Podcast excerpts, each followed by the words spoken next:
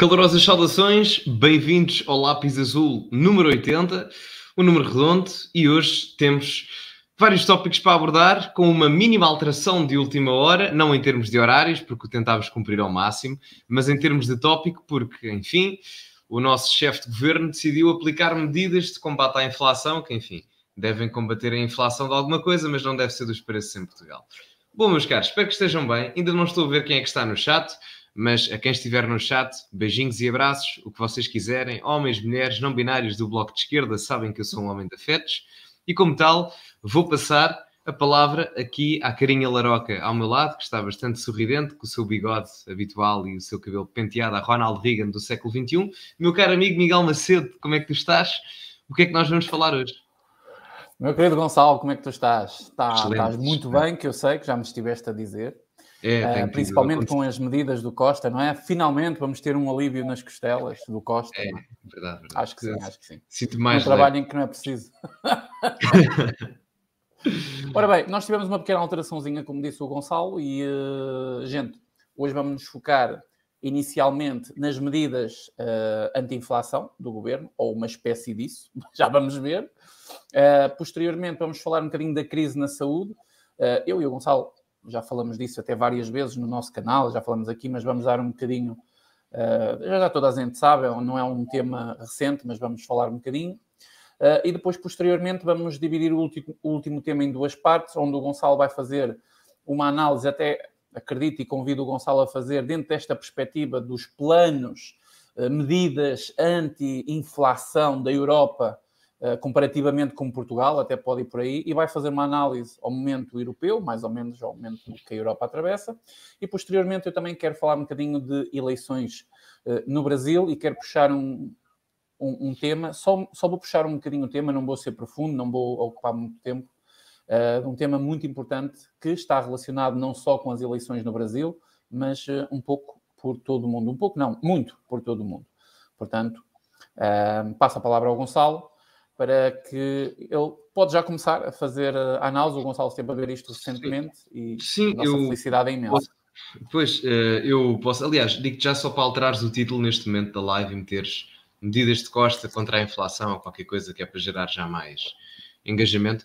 É assim, um, ehm, isto, isto, acabou agora, portanto a minha análise ainda não é profunda. Eu vou fazer um vídeo amanhã, um, ehm, sairá muito mais profundo do que agora, não é? Porque isto eu estava a ver, estava a acabar de ver, aliás, liguei ao, ao, Miguel a dizer: Olha, podes atrasar a live 15 minutos que eu estou a acabar de ouvir a Mortágua falar.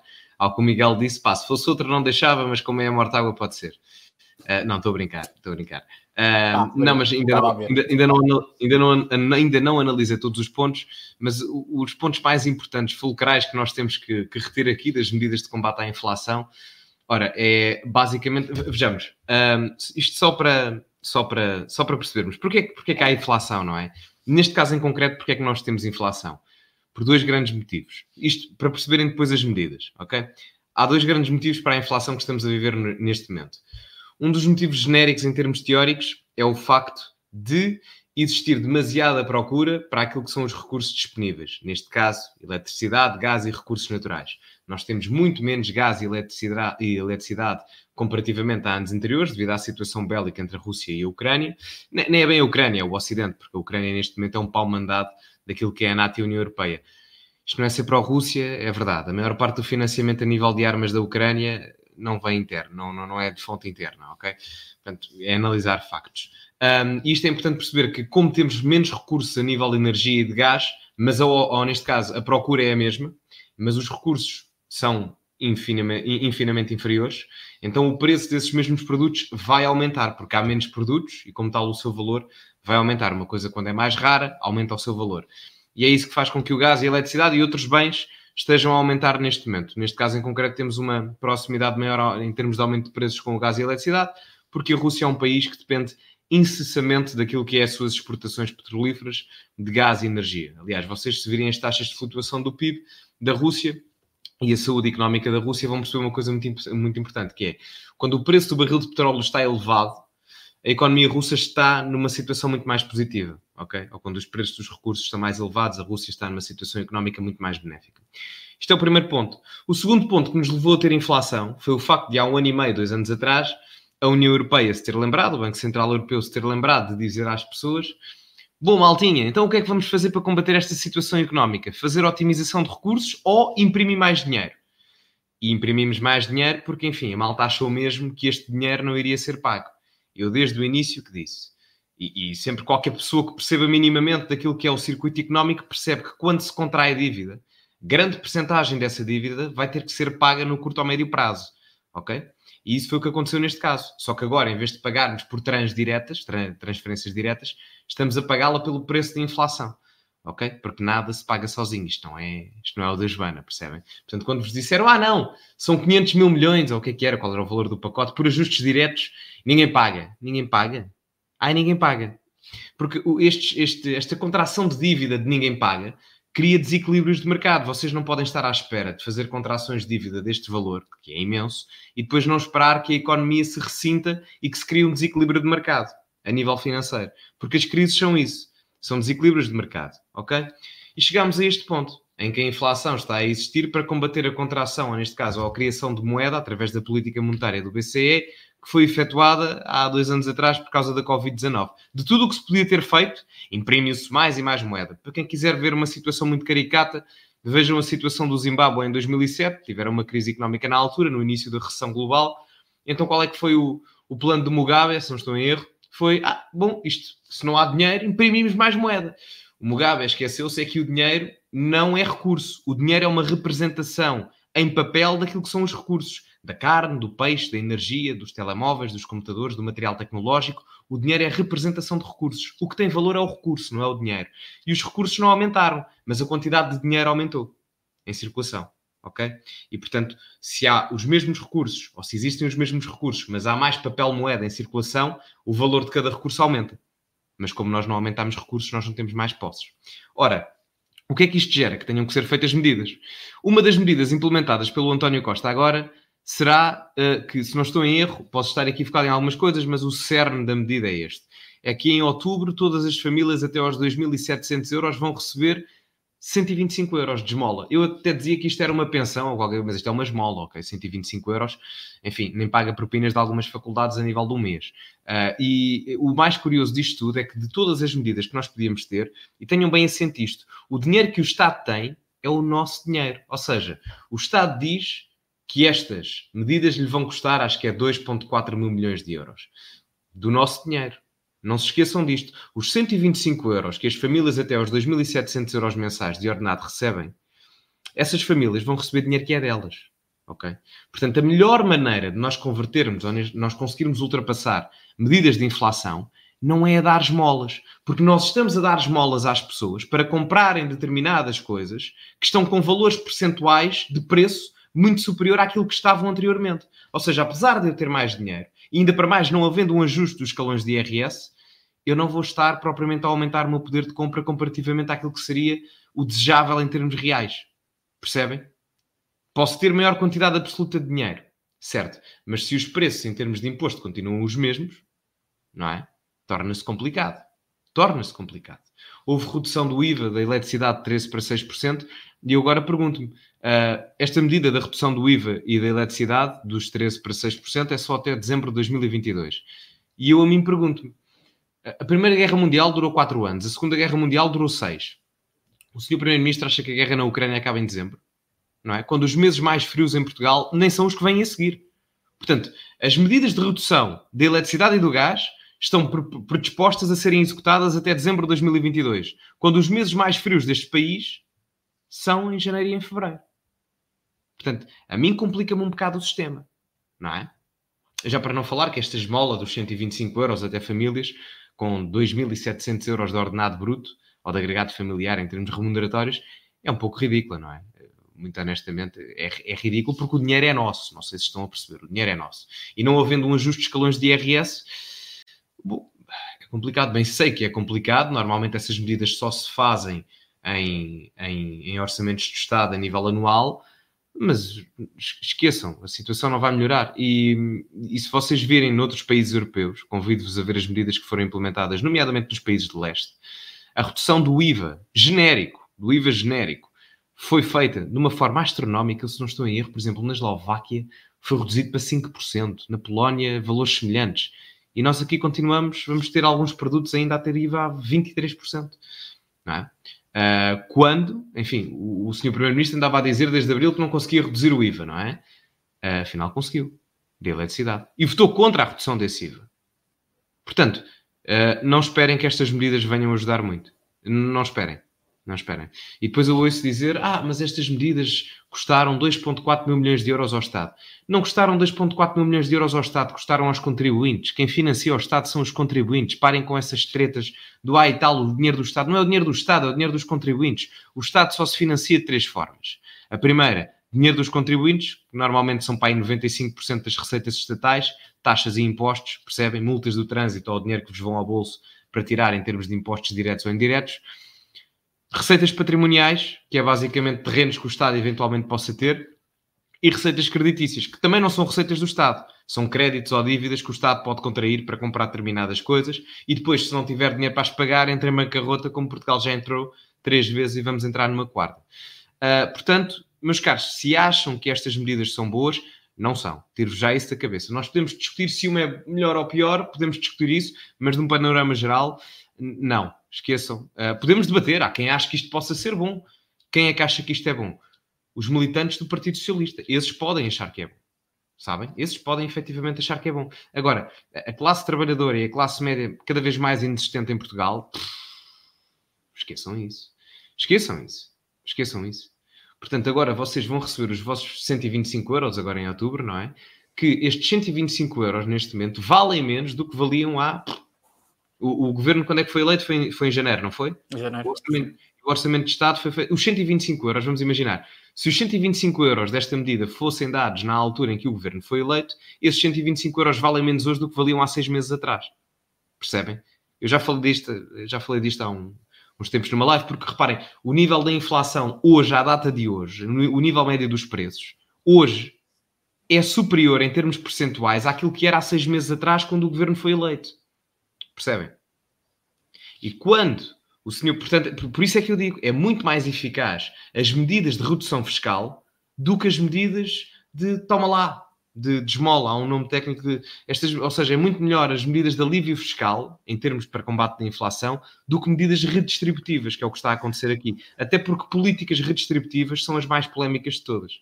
Estas são o exemplo delas, não é? As molas ou aquele cheque da gasolina, como é que se chamava? O, o iVoucher o, o e-voucher, exatamente. Uh, isto agora, como é que se chama? O, e, e, o nome desta, isto é só uma parte, isto é ridículo, o nome deste pacote de medidas de redução do, do IVA da eletricidade e do gás, acho eu, chama-se bilha solidária. bilha solidária.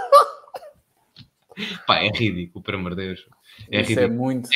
É, é ridículo. Muito estilo União Soviética. Não, é, é ridículo. É ridículo na prática e é ridículo na, na estética da, da medida em si. Portanto, uh, eu não vos quero estar a assustar mas eu sei que vos estou a assustar. E bem, porque é, é preciso que fiquem. E, e, especialmente com a ideia de que se vos dessem 125 euros há seis meses atrás, quando a guerra, estamos aqui em setembro, quando a guerra estava quase a começar, ou no início da guerra, quando já se previa isto, esses 125 euros hoje em dia valem muito menos do que valiam há seis meses atrás, porque os níveis de inflação são, são superiores hoje. O nível de preços hoje é superior e o nível dos salários não aumentou. Ou seja, a nossa capacidade de poder de compra diminuiu. Todos nós estamos mais pobres eu, o Miguel, toda a gente na live, percebem? Uh, genericamente, algumas exceções, obviamente, mas 98% eh, do tecido económico nacional e mundial yeah. está mais pobre do que estava há uns meses atrás. Em contrapartida, esta é uma boa altura para fazer investimentos, no sentido em que, como vamos entrar em recessão, as coisas desvalorizam imenso, portanto, a partir daqui é muito mais fácil crescer. Uh, pronto, é isto. Uh, foi um resumo. amanhã há vídeo, vou tentar sumarizar isto em 3 minutos, mas pronto, é isto. Eu vou passar a palavra ao Miguel e vou ver os vossos comentários, que eu não sei o que é que estão aí a dizer. Uh, ainda não cumprimentei ninguém. Vai lá, vai, vai ver os comentários. Eu até vou. A minha análise, não, não vou fazer análise, porque o, o Gonçalo já fez a análise que devia ter sido feita. Uh, eu vou destacar aqui um comentário e peço a tua atenção, Gonçalo, até para se quiseres uhum. acrescentar aqui qualquer coisa. Tenho dois comentários. Um deles parece-me estar muito bom, é aqui o do Juliano Mariano. Ah, desculpa, do João Mariano. O João disse assim: a redução do IVA para 6% na eletricidade não é para todos, depende do escalão. Brincadeira, a maioria vai continuar a pagar os 23%, Pronto. porque a maior parte das famílias está acima do escalão base ou é de pobre, como se costuma dizer. Era isso que eu estava a dizer, eu ainda não, não tinha visto todos os pormenores, mas isto ainda torna a medida ainda mais ridícula, não é? Porque Exatamente. nós estamos a transformar Portugal numa economia e num país de pobres. Que a mentalidade de pobres, porque é que, por exemplo, a esmola, que é miserável, não é? Dos 125 euros, porque é que só damos até famílias que têm um rendimento mensal bruto de 2.700 euros, que em termos líquidos deve ser à volta de 2.000, 1.900, por volta Exatamente. disso. Que, é, que, é um, que é ridículo pagar-se. Não, não, mas... Ó oh, Gonçalo, eu acredito que a maior parte da população, e se calhar muita gente que está à direita, diz que sim, senhor, essa medida até é bem aplicada. Não, Os nada. já não precisam de dinheiro. Ah, mas não, isto não, é o problema da mentalidade socialista, Gonçalo. Completamente. É o problema é a mentalidade sociológica deste país, porque a maior parte das pessoas nem sequer ganha isso. Nós temos um milhão de portugueses a ganhar o salário mínimo. Yeah. Repare, a nossa, a nossa população são 10 milhões, mas a população ativa são 5 milhões, porque temos cerca de 3 milhões de reformados, não é? Velhotes e temos 2 milhões de crianças à volta disso, menores de idade, não, não podem trabalhar. E, portanto, temos 5 milhões de população ativa. Desses 5 milhões, 1 milhão ganha o salário mínimo, 700 euros, ok? E o salário médio são 1000. Portanto, o limite máximo que nós estamos a dizer que esta medida vai ser implementada da esmola dos 125 euros já é o dobro daquilo que é o valor do salário médio em Portugal. Não é? Que só em termos comparativos é igual ao salário mínimo em Espanha, que é aqui ao lado se isto não vos preocupa. Uh, tem, aqui, tem aqui outro comentário muito bom. Opa, é, é, é uma coisa lógica de se fazer, mas o Ricardo fez a conta num instante e, e, também chama a tua atenção, se quiseres até tirar aqui alguma coisa, que o Ricardo uh, Fradão, que é, que é meu membro aqui do canal, muito obrigado por ajudares o canal, Ricardo. Ele diz assim: dividam os 125 euros por 31 dias, que é o, os dias do mês, uh, e gozem os 34 cêntimos diários que vão, uh, vão receber. não gastem todos seus doidos. Não vale ir aí comprar automóveis feitos doidos. Estão a perceber? Mas é que então, é excelente Isto faz-me lembrar. Deixa-me só meter aqui uma coisa e eu passo-te a palavra que quero ouvir também a tua opinião.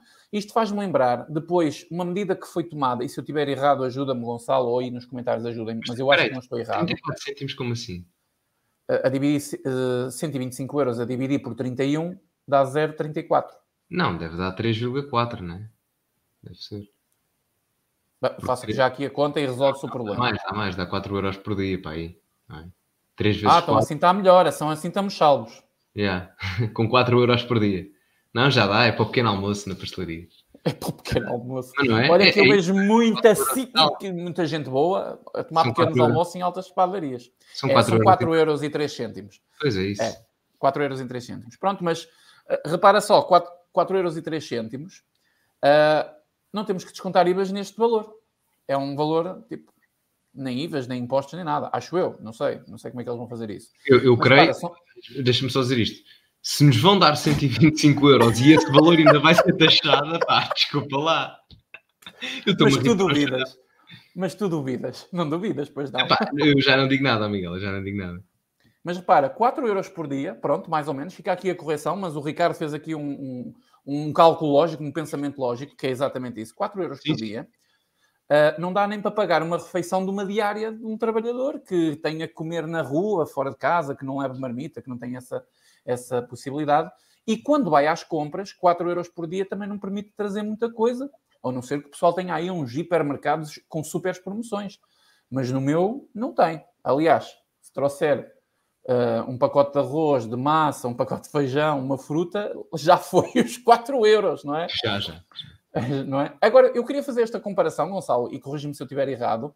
Quando nós comparamos 125 euros, 125 euros, meu Deus, isto é vergonhoso dizer, mas pronto, 125 euros com, com, com aquilo que foi feito, uh, eu, eu sei que não podemos comparar as economias, mas pronto, mas eu vou fazer este pensamento. Se eu estiver errado, corrige-me. Uh, com aquilo que foi feito uh, no Reino Unido há pouco tempo, eh, já há dois ou três meses, em que o governo britânico penso que ia avançar com um pacote de mil libras para cada família. Não sei se isto avançou, se não avançou. Eu penso que isto chegou a avançar. Se eu estiver errado, digam-me. Uh, libras, eu não sei, mas... não sei o valor, mas em termos comparativos, deixa-me ver. Eu acho que o ordenado mínimo uh, no Reino Unido acho que não chega a 2 mil libras, que são cerca de 2.200 euros. Por volta disso, acho eu. Não estou equivocado. Portanto, seria o equivalente em Portugal a dar 300 euros às famílias. Ok. 300 okay. euros. 300 euros. Ou seja, é o triplo do que vais dar, quase. É. 300 euros já, já dava uma ajudinha. Sim. Uh, às pessoas. Estou a fazer sim por alta, atenção. Pode, mas, não, mas, sim, mas uh, mais de 125 já ajudava. Não, sim, é, é três vezes depois, exato. Não, faz diferença, não é? 300 euros, pô. Já te paga várias no contas fundo, No fundo, nós temos aqui um embuste, que é isto que estamos habituados do governo socialista. Uh, achas que as pessoas vão ficar mais do que satisfeitas? A, a, maioria da população achas que vai ficar mais do que satisfeita? Completamente. E, e só vai sair à rua quando faltar realmente comer no prato? Ou está tudo bem? Os portugueses, não saem, os portugueses não saem à rua. A maior parte das revoluções que foram feitas em Portugal não foram feitas pelas massas. Nenhuma delas foi. Até o 25 de Abril, se forem ver, foi feita pela elite militar e por uma elite de oposição política ao regime do, do Marcelo Caetano. Portanto, não, não acho. As massas portuguesas são muito contundentes com aquilo que é a vontade das elites, são muito conformistas. Em qualquer regime, quer seja num regime mais conservador autoritário com Salazar, quer seja num regime de desbunda social-democrata, como é o caso desta pseudo-ditadura socialista, quer seja com a Primeira República, que nos proporcionou 45 governos e 8 presidentes da República em 16, em 16 anos. Portanto, não, as pessoas não vão sair à rua, quanto muito fazem uma republicação de um, de um post da CNN ou de um vídeo meu a dizer, ah, e tal, isto é muito mal, mas eh, na prática depois não há, não há nada. Não há nada. E isso nota-se depois ao longo da história, se forem ver. Por isso é que as coisas chegam muito tarde a Portugal. Em termos sociológicos, nós somos sempre dos últimos, porque estamos sempre à espera, não é? Nós fazemos piadas sobre alentejanos porque são preguiçosos, não. O português é um ser preguiçoso. Nós, sociologicamente, somos. Eu já disse isto, volto a dizer. Há algumas pessoas que não gostam, não me interessa. Nós somos os ciganos da União Europeia. Nós fazemos pouco, nós temos menos capacidades porque trabalhamos menos. A verdade é essa. Somos mais preguiçosos e somos mais conformistas para com aquilo que nos dão. Se isto acontecesse em Portugal, os franceses faziam greves, andavam à porrada no meio da rua, ok? Os espanhóis andam à porrada entre eles por determinados aspectos de questões nacionalistas. Os ingleses, enfim, esse satão, até é mais complicado. É? Os americanos nem falo, que isso aí, esse aí então, portanto, não acho, genuinamente, não acho, genuinamente que isto não vai levar as pessoas à rua. Não, as pessoas vão estar em casa e vão estar a dizer, não, olha, foi bom estes 125 euros, olha, vão, vão mesmo dar jeito aqui. Pronto, eh, e em 2026 ou 2024, o Pedro Nuno Santos é eleito Primeiro-Ministro. Ok. Bom, estava aqui alguém a dizer que aquela medida do, das mil libras não, não foi para a frente. Fica aí a correção. Uh, okay. Mas porquê? Porque os trabalhistas votaram contra? Qual foi o outcome? Pois, isso eu não Agora, sei. Só me disseram não, não que não, chegou a acontecer. Eu também só vi, vi um artigo, alguns artigos na comunicação social. Depois, na altura, também entrou a polémica com com o Boris Johnson e acho que também nunca mais vi nada sobre o assunto. Portanto, fica aqui a correção que eu estava aqui. Uh, uh, este assunto, de facto, merece um bocadinho mais de análise e, e, de, de, estudar um bocadinho o que é que vai acontecer, mas no fundo é isto que o Gonçalo disse: não vai acontecer nada, gente. Vocês vão continuar. Eu acho que este pacote, acima de tudo, é para inglês ver. Usando assim um, um ditado popular. É para inglês ver isto. Isto não vai ajudar ninguém. Uh, a única coisa que ajudaria, acredito eu, que era fazer o que outros países fizeram, que foi descer o IVA brutalmente. Muitos países estavam a 20, 21, baixaram para, para 6, 5. Aliás, tem aí um print que, que eu consegui tirar nas redes sociais. É um... Deixa-me só dizer isto, é para as pessoas perceberem, porque mesmo que nos deem a esmola, nós depois estamos a gastar mais quantidade em termos de preço do que estávamos a gastar antes e nós não temos mais rendimento. Portanto, Exato. através da redução do imposto sobre o produto, neste caso o imposto indireto, aquele que é aplicado de forma igual a toda a gente, não é o direto, esse aí é percentual, progressivo, direto, uh, isso é muito mais fácil de combater a inflação assim. E é muito mais real, é muito mais próprio, muito mais no terreno. E as pessoas não, como não é uma coisa de caras, não, não, não vão querer perceber sequer. A única maneira, Gonçalo, corrija-me se eu tiver errado novamente, mas a única maneira que tínhamos de ter um pacote de medidas realmente para combater isto seria, penso eu, pegar no IVA e baixá-lo de uma forma sucinta, não aqui com especulações de, de, de escalões e essas coisas, e fazer uma coisa que o Brasil fez, que foi crescer economicamente. O Brasil foi dos poucos países que cresceu economicamente 1,2% no segundo trimestre. Saiu hoje a notícia. Cresceu 1,2%. Uh, e era um dos países que estava apontado que ia uh, uh, tinham apontado o dedo ao Brasil, que era um dos países que ia ter mais, mais, mais inflação e pronto, toda aquela coisa anti-Bolsonaro que foi feita. Mas saiu hoje uma notícia que o PIB do Brasil cresceu 1,2%. Acho que a única maneira realmente de resolver isto é fazer crescer a economia, fazer crescer o PIB, fazer eh, crescer economicamente, criar a matéria para o dinheiro que anda a circular, como tu disseste muito bem, uh, para que, de facto, o, dinheiro comece a ter valor e não termos que o pagar de, da forma que os portugueses já o conhecem, Sim. que é em forma de impostos. É, é, é, isso, é isso, é isso. Agora, eh, importa perceber é como é que fazemos isso, estás a ver? E o problema é que as pessoas não percebem quem é que não compreendem quem é que gera riqueza em Portugal, não é? Como é que nós podemos dar esmolas de 125 euros? Porquê é que o governo tem essa possibilidade, não é? O governo tem essa possibilidade porque ainda há pouco, mas há tecido empresarial. São os empreendedores que criam riqueza, são as empresas que geram dinheiro em Portugal. Não é o António Costa com estas medidas. O Estado não cria nada. O Estado não cria nada. O Estado gera, distribui e redistribui. Mais nada. É isso que o Estado faz. E gasta também. Sim, é isso. Exato, exato, gasta. E às vezes, e endivida-se. Endivida-se, mais da devia. mais essa. Uh, mas quem cria riqueza são as empresas. Ou seja, eu aqui, nas medidas havia qualquer coisa relacionada com o IRC, que é o imposto direcionado às empresas. Mas eu não vejo nada, nada que seja sucinto e fortemente fomentado para aquilo que é a agilização do processo de criação de riqueza para as empresas. Não vejo nomeadamente para as empresas de pequeno tecido empresarial, porque 90 ou 95% do tecido empresarial em Portugal são PMEs, pequenas e médias empresas, não é? Isto os Ping Doce, os Continentes e as Vortans e não sei o quê, o Grupo Sonai, por exemplo, uh, isto é uma, é uma exceção, tem noção que isso são 3 ou 5% do tecido empresarial em Portugal. É? Portanto, eu não vejo medidas para isso. E, portanto, se nós não temos medidas para isso e nós não ajudamos aqueles que conseguem criar a riqueza para andarmos a dar as molas de 125 euros, se não ajudamos esses, como é que querem continuar a dar as molas? Não vão conseguir. Não vão conseguir. Depois vem a esquerda com aquele, ah, e tal, os patrões e não sei o quê.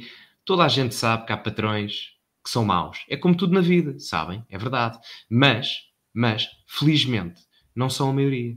E a iniciativa privada em Portugal tem que começar a ter uma melhor reputação do que aquela que tem muito por culpa da propaganda à esquerda que tivemos desde o 25 de Abril. Eu não sei se vocês sabem disto, mas, por exemplo, a comunidade cigana no 25 de Abril era extremamente à direita, mas extremamente, porque na altura a esquerda era a favor da concentração de todos os meios de produção no Estado e, como devem imaginar, as feiras dos ciganos não iam ser propriedade dos ciganos. E a direita, obviamente, era a favor disso, e bem. Uh, portanto, que se mude este chip. Em vez de estarmos preocupados, ah, temos que imprimir mais dinheiro para darmos mais molas, mas depois as coisas que nós compramos para casa, para a dispensa e para o frigorífico, aumentam todo este preço e ficamos a perder poder, poder, de compra. Em vez de pensarmos assim, pensemos antes, se calhar vamos ajudar aqueles que conseguem criar riqueza, aumentando posteriormente os salários, o seu nível de compra e depois acertando aquilo que é o equilíbrio de preços. Não sei, digo eu, digo eu, digo eu. A altura para crescer é agora Olha, uh, estava há pouco a falar, a falar de um print das medidas da descida do IVA em vários países e está aqui esse print. Eu acho que vocês conseguem ver e penso que tu também consegues ver daí, Gonçalo.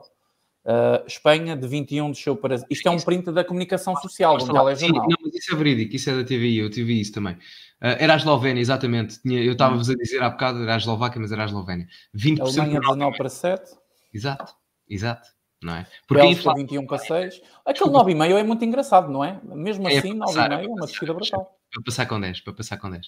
Não, mas repara, por exemplo, a Espanha aqui ao lado reduziu de 21 para 5%. E o Pedro Sanches faz parte do mesmo grupo parlamentar europeu do PS. Não é o PSOE. Portanto, a Alemanha... E Portugal... deixa-me só dizer isto. Espanha tem um governo à esquerda, baixou 16% o IVA. A Alemanha também tem um governo de centro-esquerda, baixou. Portanto, Portugal não está a fazê-lo porquê? Por puro pendor ideológico. Mais nada. Somente isso. Somente achas, isso. Achas que nós estamos quase falidos, Gonçalo? Não, nós estamos falidos. não estamos quase. Lá. Vai nós não... não, não mas, mas estamos, repara, nós, não é só a questão de nós não termos capacidade de criar riqueza, que já é pouca, não temos capacidade de captar investimento direto estrangeiro, que também é pouca, e ao mesmo tempo temos uma dívida pública a 120% do PIB que temos que apagar, porque um valor uhum. saudável é à volta de 60%. O déficit já vai ser regularizado, mas o déficit é mais fácil de regularizar. Mas, portanto, não conseguimos captar investimento. Temos uma dívida pública enorme para gerir e para pagar. E, ao mesmo tempo, uh, temos uma carga fiscal enorme que não permite a criação de riqueza, nem isto é apelativo para empreendedores internos nacionais ou empreendedores externos que queiram investir em Portugal. Não é? Eu, há pessoas que me criticam por esta medida, mas eu acho que era muito interessante fazermos para empresas da União Europeia, acho que era viável, ou até nacionais, indiferente, uh, uma espécie de desvalorização fiscal, no sentido em que permitimos, por exemplo, o pagamento de IRC, o imposto das empresas, ou seja, assim de forma simples, apenas a 10%, ok? A todas as empresas que se sediassem em Portugal nos próximos 4 anos, com um capital de investimento inicial superior a 1 milhão de euros. Acho que era interessante. A Irlanda ultrapassou uma crise a fazer mais ou menos isto. Por isso é que muitas empresas são sediadas, muitas empresas grandes, são sediadas na Irlanda. O YouTube, por exemplo, está sediado na Irlanda. Se vocês forem pagos pelo YouTube, são pagos através de Dublin, não é de Lisboa. Percebem? De Lisboa, vocês só são pagos se forem do Nepal e trabalharem na Uber Eats. Aí são pagos em Lisboa. De resto, não. Olha, eh, já agora para completar a informação que eu estava a dizer há, pouco, o, Brasil eh, no segundo trimestre eh, cresceu 1,2% e este ano já cresceu 2,5%. É, é dos poucos países que está a crescer economicamente. O que significa que, sim, o Brasil está a fazer dinheiro e isso é necessário. Uh, depois nós ouvimos na comunicação social que o Brasil está quase falido e Portugal não. Portugal está cheio de money. Deixa-me só dizer, dizer que o Miguel Rodrigues diz assim: é claro que o Estado faz, Gonçalo. O Estado investe em ciências e tecnologias e distribui para o setor privado. Vacina foi dinheiro do Estado. Internet, carro elétrico, basicamente tudo. Foi. Hã? A Tesla. A, Tesla. A Tesla é do Estado? não é? As principais empresas de tudo o que tu disseste aí, neste momento, mundialmente, são do Estado. O Estado, não, o Estado pode capitalizar algo, ok? Pode incentivar algo. As universidades, por exemplo. É um exemplo. Mas a criação de algo, aquilo que gera riqueza, a inovação, nunca é o Estado. E repara, como é que tu, tu disseste, o Estado investe. E como é que o Estado ganha dinheiro para investir? Através da riqueza dos mesmos sítios onde ele posteriormente vai investir a seguir. Meter o dinheiro. Percebes? É que as pessoas não têm noção disto. É assim que funciona o circuito económico. O Estado investe. Não é o Estado que investe. O Estado capitaliza-se através da criação de riqueza das empresas, ao qual taxa impostos, adquire esse capital financeiro para ele próprio e depois faz uma redistribuição para diferentes ramos na sociedade para o qual acha mais importante. E depois aí pode eventualmente haver. Porque quem é que achas que inventou a vacina? Foi a Marta Temida ou foram os laboratórios privados? Não é? Pá, eu percebo o que é que tu dizes aí, mas, mas é factualmente não correto. E isto tem que, tem que ser desconstruído, esta ideia do ah, o Estado, não, não. E eu, atenção, eu não estou aqui, pareço um anarcocapitalista aqui a falar, mas não, nem calma, sou, calma. nem sou. Eu até, sou, eu até sou um indivíduo que às vezes digo, não, atenção, às vezes medidas protecionistas a nível económico são importantes. Não propriamente agora, não parece que seja, seja viável, mas em determinados aspectos acho que isso tem que acontecer. Não é? Não sou aqueles malucos eh, frenéticos do imposto é roubo, eu também acho que imposto é um bocado roubo, ok? Mas, mas acho que o Estado é um mal necessário, ok? Um, não é isso, mas percebes o que eu estou a dizer, Miguel? É mais por aí. Uh, pronto, é só isto, Miguel. Uh, não és tu, não. ou seja, Miguel Rodrigues não era. Não, não eu, percebi, eu percebi, eu percebi, eu percebi. É, não, é preciso de construir este pensamento, porque foi este pensamento que foi construído desde lá atrás do, do, de 74, meu. A pessoa, sim, sim. a pessoa mais à direita, menos à direita, mais liberal, menos liberal, acha que o Estado é, é que é o dono e senhor de todos os investimentos e de todas as soluções que existem. Não! O Estado, eh, como está a acontecer no nosso país, a formação de Estado, ele está a esturbar o crescimento económico, ele está a esturbar as famílias portuguesas, porque, imagina, baixavam os impostos assim de uma maneira radical, como por exemplo o Bolsonaro fez no Brasil. Verdade seja dita. Chegou lá, meteu um corte. Foi tipo Trump nos Estados Unidos. Sim, o, o, o que é que as pessoas fazem a seguir? As pessoas ficam com mais dinheiro, certo? As empresas também ficam com mais dinheiro. E o que é que se faz a seguir? As pessoas gastam. As pessoas têm mais dinheiro, vão gastá-lo mais, ou seja, o Estado vai concentrar mais, uh, uh, mais receita para si. Porque, embora seja numa taxa inferior, é numa quantidade maior. E o famoso grão a grão enche a galinha ao papo. É melhor ser grão a grão do que dois grãos ou três que é o que nós temos aqui. Impostos pesadíssimos, uma carga fiscal que é das mais pesadas de sempre, ainda temos as pessoas a defender o Estado dentro desta matéria. Eu que nem percebi porque é que o Miguel falou no carro elétrico. Em que medidas? É a IFASEC que está, a, que está a instalar a maior parte dos carregadores, é a EDP que está a instalar a maior parte dos carregadores. Produção de carros, não temos nenhuma empresa portuguesa investida pelo Estado. Olha, Miguel, se tu dissesses que o Estado português é responsável pelo maior investimento na comunicação social porque tem mais de 50% da Lusa, eu aí concordo contigo, Miguel. Agora, nos carros elétricos, basicamente tudo. Tudo o quê? Mas o Miguel disse aqui uma coisa gira, foi, vai ver o orçamento da China e a percentagem de investimentos em ciências e tecnologias. Foi o que Ai, o não, ele não está a comparar a China com Portugal, a sério, a China com não, Portugal. Eu percebo que é, qual é a comparação que ele está a fazer, mas a questão é que a China é um modelo de capitalismo de Estado, ou seja, mas mesmo assim, na China, na China, não é o Estado, nem são as agências estatais que fazem isso. Nas ciências e tecnologias que tu referes, o governo dá um determinado incentivo mas se tu fores ver o PIB das empresas, muitos deles até superiores ao PIB de Portugal, ok? Se tu fores, não, mas é verdade. Vai ver, por exemplo, o PIB do TikTok, por exemplo, ou da empresa que tem o TikTok. Não sei qual é o nome da empresa, mas é superior a Portugal. Não, não me admiraria nada disso. É uma empresa que tem o TikTok. Grandes empresas chinesas o, o Estado chinês dá um determinado incentivo, investe, mas a grande parte da receita que é gerada é pela atividade própria da empresa. Ou seja, tu aí, em determinado aspecto, até me dás razão. Porque o Estado investe nas empresas de tecnologias que podem gerar ainda mais riquezas ao país. Percebes? E isso é uma boa forma de capitalismo de Estado. E além do mais, existe incentivo à concorrência. Porque o Estado chinês diz: eu posso fornecer esta ajuda a determinadas empresas, mas há concorrência entre vocês. Porque há. A questão é que há concorrência segundo as diretrizes do que aquilo que o Partido Comunista Chinês diz. Ou seja, enquanto que aqui tu podes entrar em determinado ramo, na China tu tens, enfim, liberdade para criar uma empresa dentro dos ramos que o Estado chinês diz que quer criar.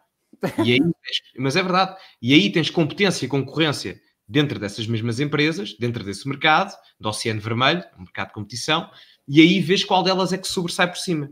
E acabas por, em determinado aspecto, ter os melhores dos dois mundos. No sentido em que, por isso é que a China cresce tanto e cresce bem. É bem ou mal, não é?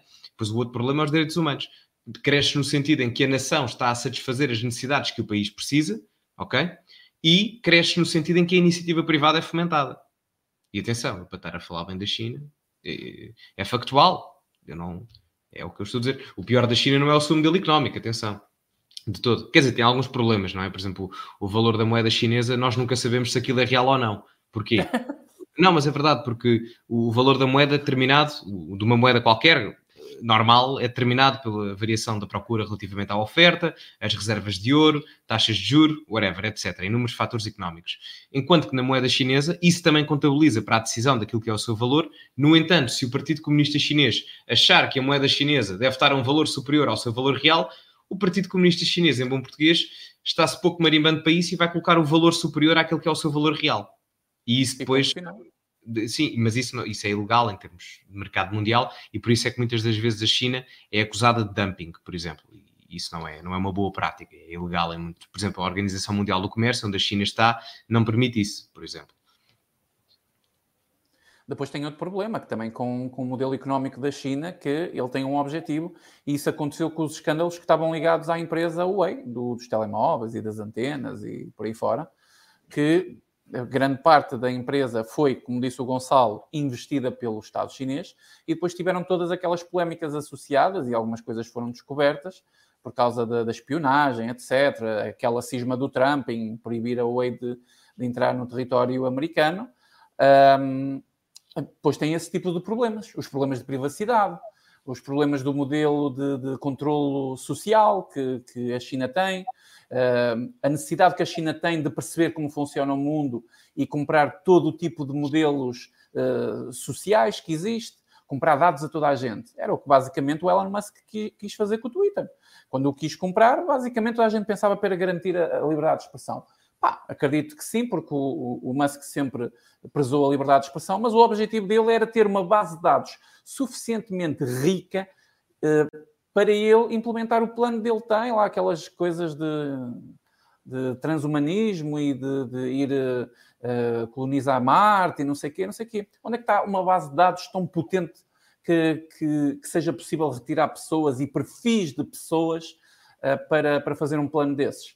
No Twitter, no grande Twitter. Quando o, o Musk percebeu, acham que o Musk não comprou o Twitter por ter falta de dinheiro? Ah, por favor, por favor o Musk percebeu que, afinal, a base de dados do Twitter não são pessoas, tem muitos bots, tem muitos perfis falsos, e isso não interessa ao Musk, que é pessoas reais, interagir eh, de forma real, nos assuntos de forma real. É, é, foi isso que aconteceu. Então ainda temos essa questão de, da China querer sempre meter uma de tentar controlar o, o mundo da forma que eles idealizam, não é? O, o Partido Único Chinês. É, democracia Oriental. O PCP, o PCP da China. É, o PCC. Só tem ah, mais umas letras. O resto é, é, é isso. É isso. Um, não, mas é pá, pronto, eu acho que deste assunto, muito honestamente, acho que não há. Não acho temos mais. Acho que eu amanhã farei vídeo, não é? Mas estou chateado. Estou chateado. Amanhã vou assistir ao teu vídeo. Possivelmente não vou falar desse assunto, porque não é a minha praça, a economia não é a minha praça, prefiro ficar calado. Ou não sei, para fazer um vídeo com dois ou três minutos a chamar filhos de uma grande não digas, olha a monetização. Sou a princesa, mas não é? euros, pá, depois o Costa não está. O Costa As profissionais de, de, não é, de coisa. É essa gente toda, porque, porque isso, é, isso é brincar connosco, mas nós já sabíamos que eles iam brincar connosco, que eles estão a fazer isso desde que foram eleitos lá atrás na geringonça. Eles estão a governar este país sem o povo português pedir. Quer dizer, agora o povo português pediu, mas foi uma minoria. Eh, reparem, nós temos uma maioria absoluta com 21% do povo português. Só fazerem contas. As pessoas que ficaram em casa, que não foram votar, que votaram noutros partidos, vejam o que é que sobra. Cerca de 21%, se não estou errado. Ou seja, uma maioria absoluta com a minoria do povo. Hein? Depois aquele escândalo que ainda houve com os votos uh, externos. Do, exatamente, dos imigrantes. imigrantes. Portanto, estamos nas mãos deles, meus senhores. E enquanto houver futebol, bola, farra, enquanto houver comida na mesa do português da classe média, o português da classe média, enquanto tiver comida na mesa e conseguir ter um prato ou dois de comer, um, e passear aos domingos junto à praia e beber o seu, o seu café, está tudo bem.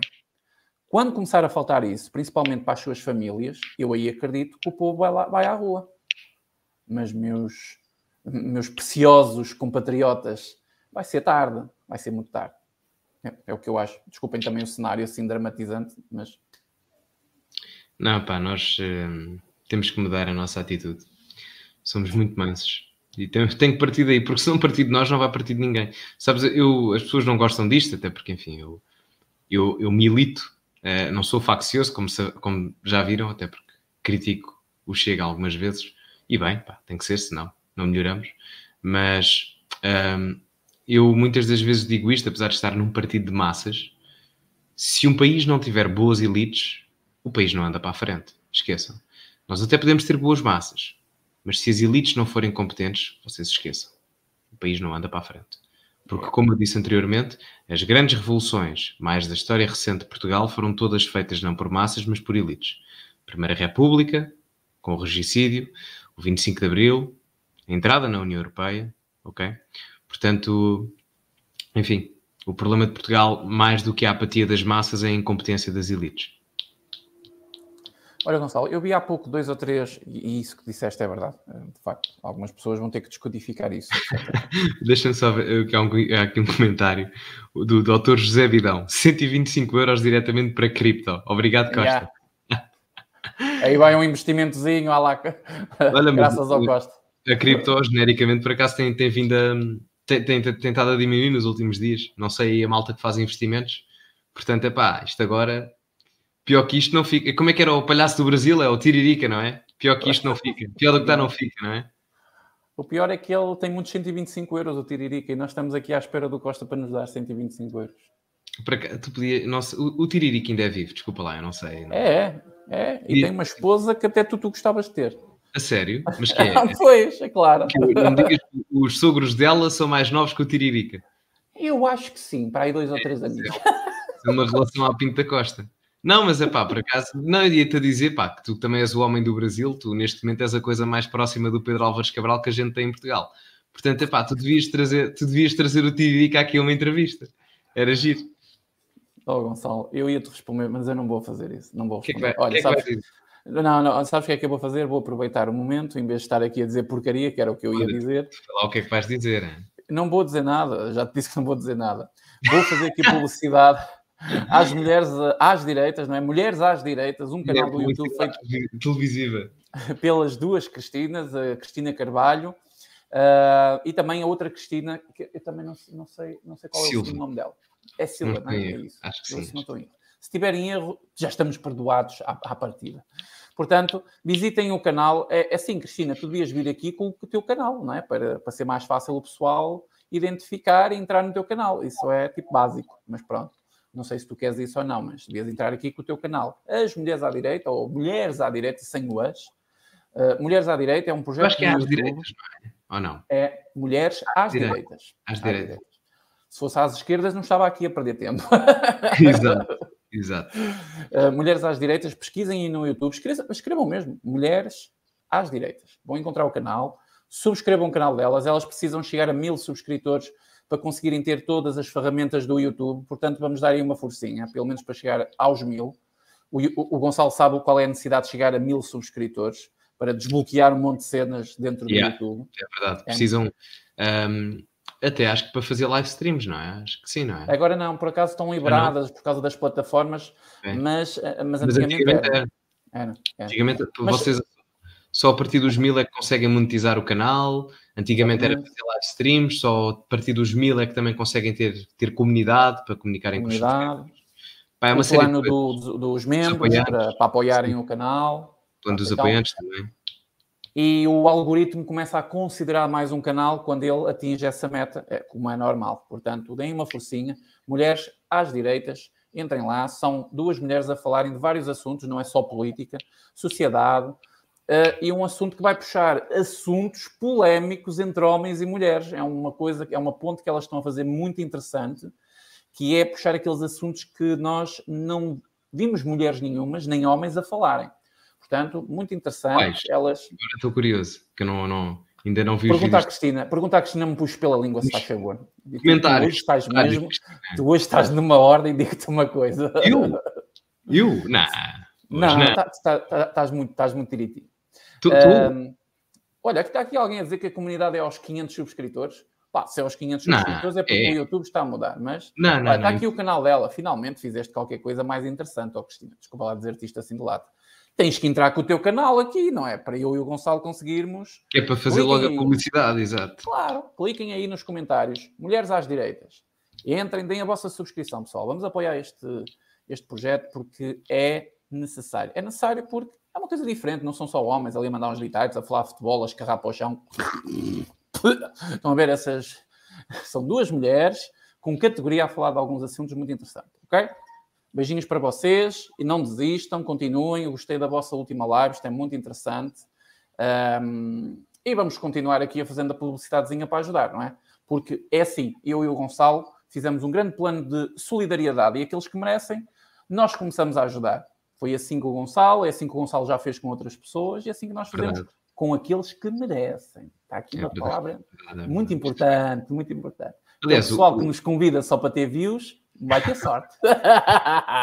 o Gonçalo já ali a trincar-se a dizer cala-te, seu cabelo. Ah, eu penso, está calado, está calado. Não puxes para mim, não puxes para mim, não puxes para mim. Bom, Gonçalo, já que já te queimei a ti, já me queimei a ti, já fizemos a nossa publicidadezinha. Sim, sim, sim, o habitual. Agora vou vou-te passar a palavra. Fazemos aqui uma pequena análise a este momento crítico da, da saúde, até porque ainda não temos nome. Não havemos ministro. Pois é, nem vais ter. Aliás, prima, isto, isto, é o típico Portugal, não sei se têm noção. Eu estou-me a rir disto, mas isto é péssimo. Isto é o mais português que existe. A ministra demite-se, a ministra demite-se, cai no chão, um tralho, é a primeira coisa que noticiam, não? É a ministra a cair. Segunda coisa que se noticia, nomeação vai demorar muito tempo. avisa primeiro-ministro. Portanto, nós, em vez de estarmos preocupados a assumir quem é que poderá ser o próximo nome, não. A primeira coisa que temos que dizer é: não, isto vai demorar muito tempo. Bom, uh, não me surpreende. Espera, espera, espera aí, Gonçalo. Um pequeno à parte. Olha o que o Nuno Carneiro está aqui a dizer. Vocês viram o que disse o Costa na linha do, do Macron? Ah, já. Yeah. Vocês, uh, é importante, bom comentário, Nuno. Ele disse qualquer coisa como acabaram-se o tempo das vacas gordas em Portugal. Acabaram-se os tempos das irmãs dele, basicamente, não é verdade? Eu, eu vi, espera, uh, o, o, o, que disse o Costa na linha do Macron. Pronto, sim, eu vi o que é que o Macron disse, Nuno, não sabia era que o Costa tinha dito exatamente a mesma coisa. Isso, isso, Ou seja, portanto, isso, se foi a mesma coisa, sei o que é que o Costa disse nesse caso. Um, para quem não viu, o Macron disse: acabaram-se os bons tempos, temos que nos preparar para tempos maus aqui em França, acabou-se a boa vida, basicamente. Maus tempos, saímos de uma pandemia, estamos todos com uma inflação a estourar e acabaram-se os bons tempos. Não, é que, e a malta tem que perceber, então, mas quem é que nos colocou lá? Foi o Macron, que conseguiu ganhar as eleições com 58% dos votos, é? portanto, na segunda volta. Hum. Uau, uau, uau. Portanto, é complicado. Não, mas bem observado, Nuno, bem observado. Eu ainda não tinha visto isso do Costa, mas vai-me dar jeito. Vai-me dar jeito. Mas é verdade. Mas o, o que eu me pergunto é: acabaram-se os tempos das vacas gordas? Quais? Eu, pelo menos, nunca vivi nesse tempo em Portugal. Eu cresci neste país em recessão. Pronto, eu, agora, agora eu posso estar aqui a dizer qualquer coisa, que a malta está ficada no gato do, do Miguel. Entretanto, vou começar aqui a dizer capitais. Ah, já tiraste, senão eu ia começar aqui a dizer capitais de países completamente aborrecidos que ninguém sabe. Por exemplo, sabem qual é a capital do Chad? Nil Jamena, escreve-se com N, apóstrofe, Jamena. Capital de Madagascar, Antananarife. Antananarife. Antananarife. Antananarife. Olha, isso é um bom nome para a Joacine dizer, porque é preciso é, é, um bocadinho. Antananarife. Uh, e do Burkina Faso a Bogadogo. Uh, pá, pronto, é, é assim, é assim. Pronto, também sei outras, mas não vos vou dar mais essa amassada. Uh, Congo, Kinshasa, essa é a mais conhecida. Bom, Kinshasa. bom mas, Vamos para a saúde, Kinshasa. Exato, exato. Pronto, mas entretanto a Marta Temigo não vai, não vai, não vai ter substituto tão, tão rápido. Eu lembro-me, vocês lembram-se quando o Manel Pin, para quem não sabe, Manel Pin é aquele ministro dos, que fez assim os cornos no Parlamento, não sei se se lembram, há, pá, há 15 anos, era ministro do Sócrates. Então ele demitiu-se após esse incidente e quem o substituiu na altura era o ministro das Finanças, acho eu que era o Teixeira dos Santos, que era dos poucos ministros minimamente competentes do Sócrates. Uh, e agora uh, eu até me assustei por momentos, porque eu pensei, bem, normalmente quando isto acontece, uh, não é assim tão raro nós vermos um ministro a adquirir duas pastas. E eu depois vi uma notícia qualquer a dizer que, bom, Fernando Medina não daria um excelente ministro das, da, da saúde. E eu comecei a pensar, bom, como assim? O que é que, vai, o que, é que vamos começar a, Como assim? Agora o meu relatório médico. Bom, eu vou. Se for ao Hospital da Luz, que é dos chineses, já mando os meus dados clínicos para a China. Agora, se, se o Medina for Ministro da Saúde, vou ter que mandar para a Rússia também, não é? Portanto, fiquei meio preocupado. Felizmente, acho que essa ideia passou, passou despercebido. Ah, sabem, o, o, Medina, eu vou-vos dizer, eu às vezes ando por Lisboa uh, e eu pensava que o Carlos Moedas ia fazer um trabalho melhor do que o Medina, mas não estou extremamente desiludido. Lisboa está suja, está tá muito porca, está muito porca, tá, cheira mal, uh, a criminalidade aumenta, é perigoso, não se anda seguro na rua, uh, pá, e é triste. Eu vejo miúdas a andar na rua assustadas, na zona do Saldanha, que até é uma zona minimamente uh, queque, uh, depende da zona, mas, mas é, pá, é chato, é chato, é chato. Uh, pronto, isto para dizer que a situação na saúde ainda se vai prolongar por, por, por muito mais meses, até nós termos um próximo ministro, uh, e a situação não vai melhorar. Não vai. Até nós mudarmos a lei das bases da saúde, a situação não vai melhorar. Esqueçam isso. É, é impraticável o que se faz em Portugal neste momento e, portanto, esqueçam isso. Esqueçam isso. Uh, não sei se tu queres complementar algo neste tópico. Espera aí que eu estou aqui a receber notificações. A única coisa que eu queria dizer é que descobri hoje que possivelmente o Hospital São João vai ficar sem mais uma enfermeira top uh, no meu setor. Porquê? Exatamente pela incompetência do SNS em renovar contratos, em dar condições aos funcionários, em fazer os pagamentos, essas coisas todas. Uh, dia a dia eu tenho testemunhado a, a, a desgraça total no meu, set, no meu setor, entre aspas, uh, na cardiologia do Hospital de São João que eram, e é, é uma medicina de referência, continua a ser, mas uh, grandes profissionais estão a sair, já saíram e, vão, e continuarão a sair. Acreditem que continuarão a sair. Um, e enquanto a lei de bases realmente a saúde não for mudada, eu concordo com o Gonçalo, a lei de bases é, é fundamental para ter um processo de resolução que não é que vai resolver o problema do SNS, que é uma coisa muito complexa e vai demorar muito tempo a, a resolver, mas vai, vai fazer alguma moça.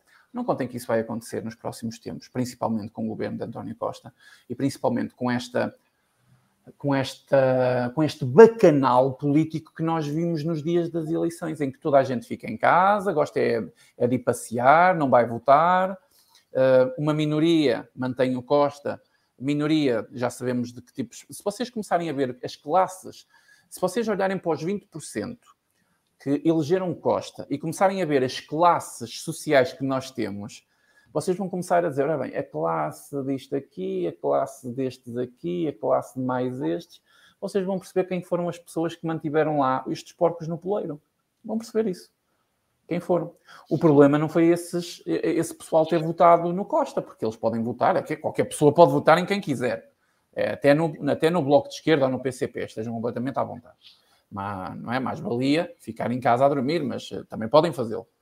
O problema é que a maioria absoluta das pessoas, mas maioria, tipo mais de 50%, não foi votar, porque está-se a cagar, não tem esperança, diz que é tudo igual e isto é tudo uma cambada de chulos.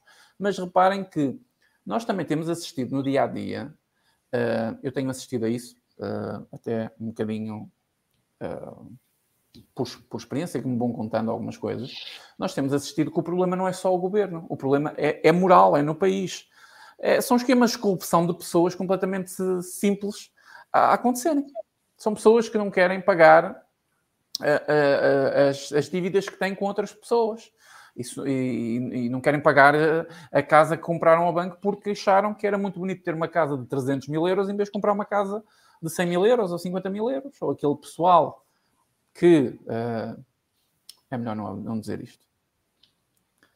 É? Então, a, a culpa é, é, um, é, um, é, um, é um problema moral que nós temos no nosso país e não é só político. Não vale a pena dizer que eles são todos iguais e que não vão fazer nada. Não. É um problema das próprias pessoas. É um problema moral das próprias pessoas. Eu acho que as pessoas estão cada vez mais. Por exemplo, isso vê-se muito nos comentários do Facebook, Gonçalo, das redes sociais. O ódio é, é, crescente entre as pessoas. Claro que as redes sociais é uma porta aberta para todo tipo de coisas, coisas boas e coisas más. Mas reparem que as redes sociais têm sido testemunho do verdadeiro espírito que está camuflado no politicamente correto e naquela opressão que o povo faz, quase por necessidade, da sua própria. O Gonçalo até já falou algumas vezes disso, e isto é, é, é, já é estudado, e é um assunto que até deve ser falado várias vezes, que é reprimir a nossa própria agressividade. As pessoas não têm coragem de dizer na cara da outra: olha, vai para o caralho, não, a sério, eu odeio, ter simplesmente uma. Vão para o Facebook. Fazem isso no Facebook, muitas vezes atrás de fotografias falsas e nomes falsos, etc. Né? Porque eles estão totalmente reprimidos de toda a forma efetiva, principalmente o seu, o, o, a forma do seu ADN, não é? A forma humana, como nós somos.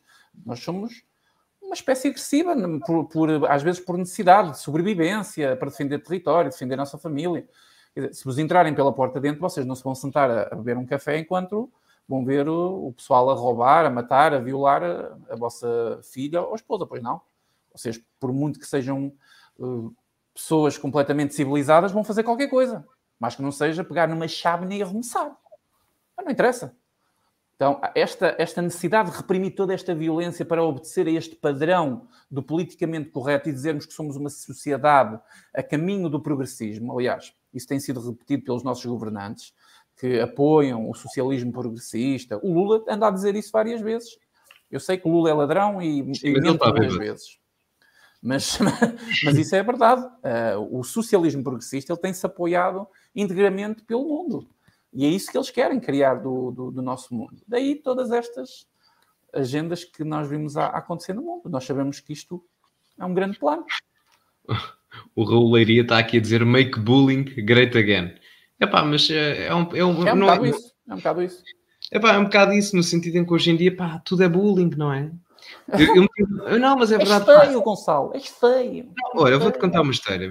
Sabes, eu meti uma foto minha muito da gordo no Instagram quando era puto. As pessoas viram, alguns de vocês. Se forem ao meu Instagram, podem ir ver. Escrevam Gonçalo Souza underscore YT no Instagram, se quiserem ver. Então, eu meti uma foto minha há 10 anos, muito gordo. Eu parecia, olha, estão a ver a bilha solidária? Era eu, era uma bilha de gás, com pernas. Pronto, uh, não, eu era um gordalhão, eu tinha 1,65m e pesava 88kg, não sei se estás a perceber, o bicho. Pronto, eu pesava menos, mais 10kg do que peso hoje em dia. Uh, e, o, e, epá, e na altura eu tinha uma alcunha que era vaca. Porquê? Porque era gordo, tinha tetas grandes. Estás a ver? Epá, e o que é que eu fazia? Epá, chorava? Não, não, era tipo, fogo, não me chames vaca. Oh, isso, pá, estás a ser boeda tóxico, foda-se. Não, não dizia essas cenas, estás a ver? boeda tóxico é muito bom. Não, pá, não fazia. Imagina, eu jogava futebol, como podem ver naquela, naquela foto. não corria muito, mas o que corria era uma espécie. Eu, eu hoje em dia sou um gajo box to box, corro muito e sou um gajo forte e não sei o quê. Na altura, não, na altura era tipo pirlo, com menos qualidade, mas era tipo pirlo. Quem gosta de futebol vai perceber. Quase não corria, só meter bolas, não me podia mexer, tinha que me posicionar bem. Uh, pá, e quando marcava um golo, o Ronaldo faz si, hoje em dia. Pá, eu como era a vaca fazia mu. Fazia malta ria-se, não sei o quê, era giro. Portanto, aprendam a lidar com o conflito, brinquem com ele, pá, não sejam uma cambada de meninos, pá, façam só homens. Chato, enerva-me. E as pá. mulheres também, não são só os, os meninos, as mulheres também. É... Uh, eu noto mais isso. As mulheres é diferente, porque as mulheres hoje em dia, socialmente, vêm-se mais reprimidas para esconderem os seus instintos uh, femininos do que propriamente para reprimirem a sua agressividade.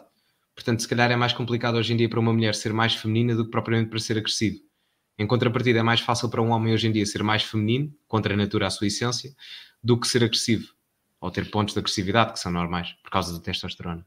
Ou assertivo, se quiser, ser mais moderados. Uh, por isso é que não refiro as mulheres aqui, porque acho que é diferente. Lidamos com as coisas de forma diferente. Uh, mas é um bocado por aí. Uh, e isto para dizer, pá, deixem de ser meninos. Pá, façam-se homens. É no meu tempo era isto que acontecia. O gordo vai à baliza porque ocupa metade. Pois, mas eu não, eu era, pá, eu era um falso lento, pá, eu era um gordo veloz. Eu jogava no meio campo, a 6 ou a 8. Ainda joga, a 6 ou a 8.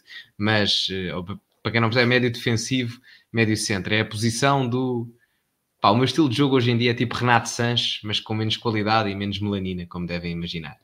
Uh, mas pronto, é isso. Uh, pronto, isto para dizer que, meus caros, façam-se à vida. Se não gostam de ser gordos, pá, vão para o ginásio se não gostam da vossa cara, façam a barba, arranjem-se, tomem banho, arranjem as sobrancelhas, cortem o cabelo, qualquer coisa.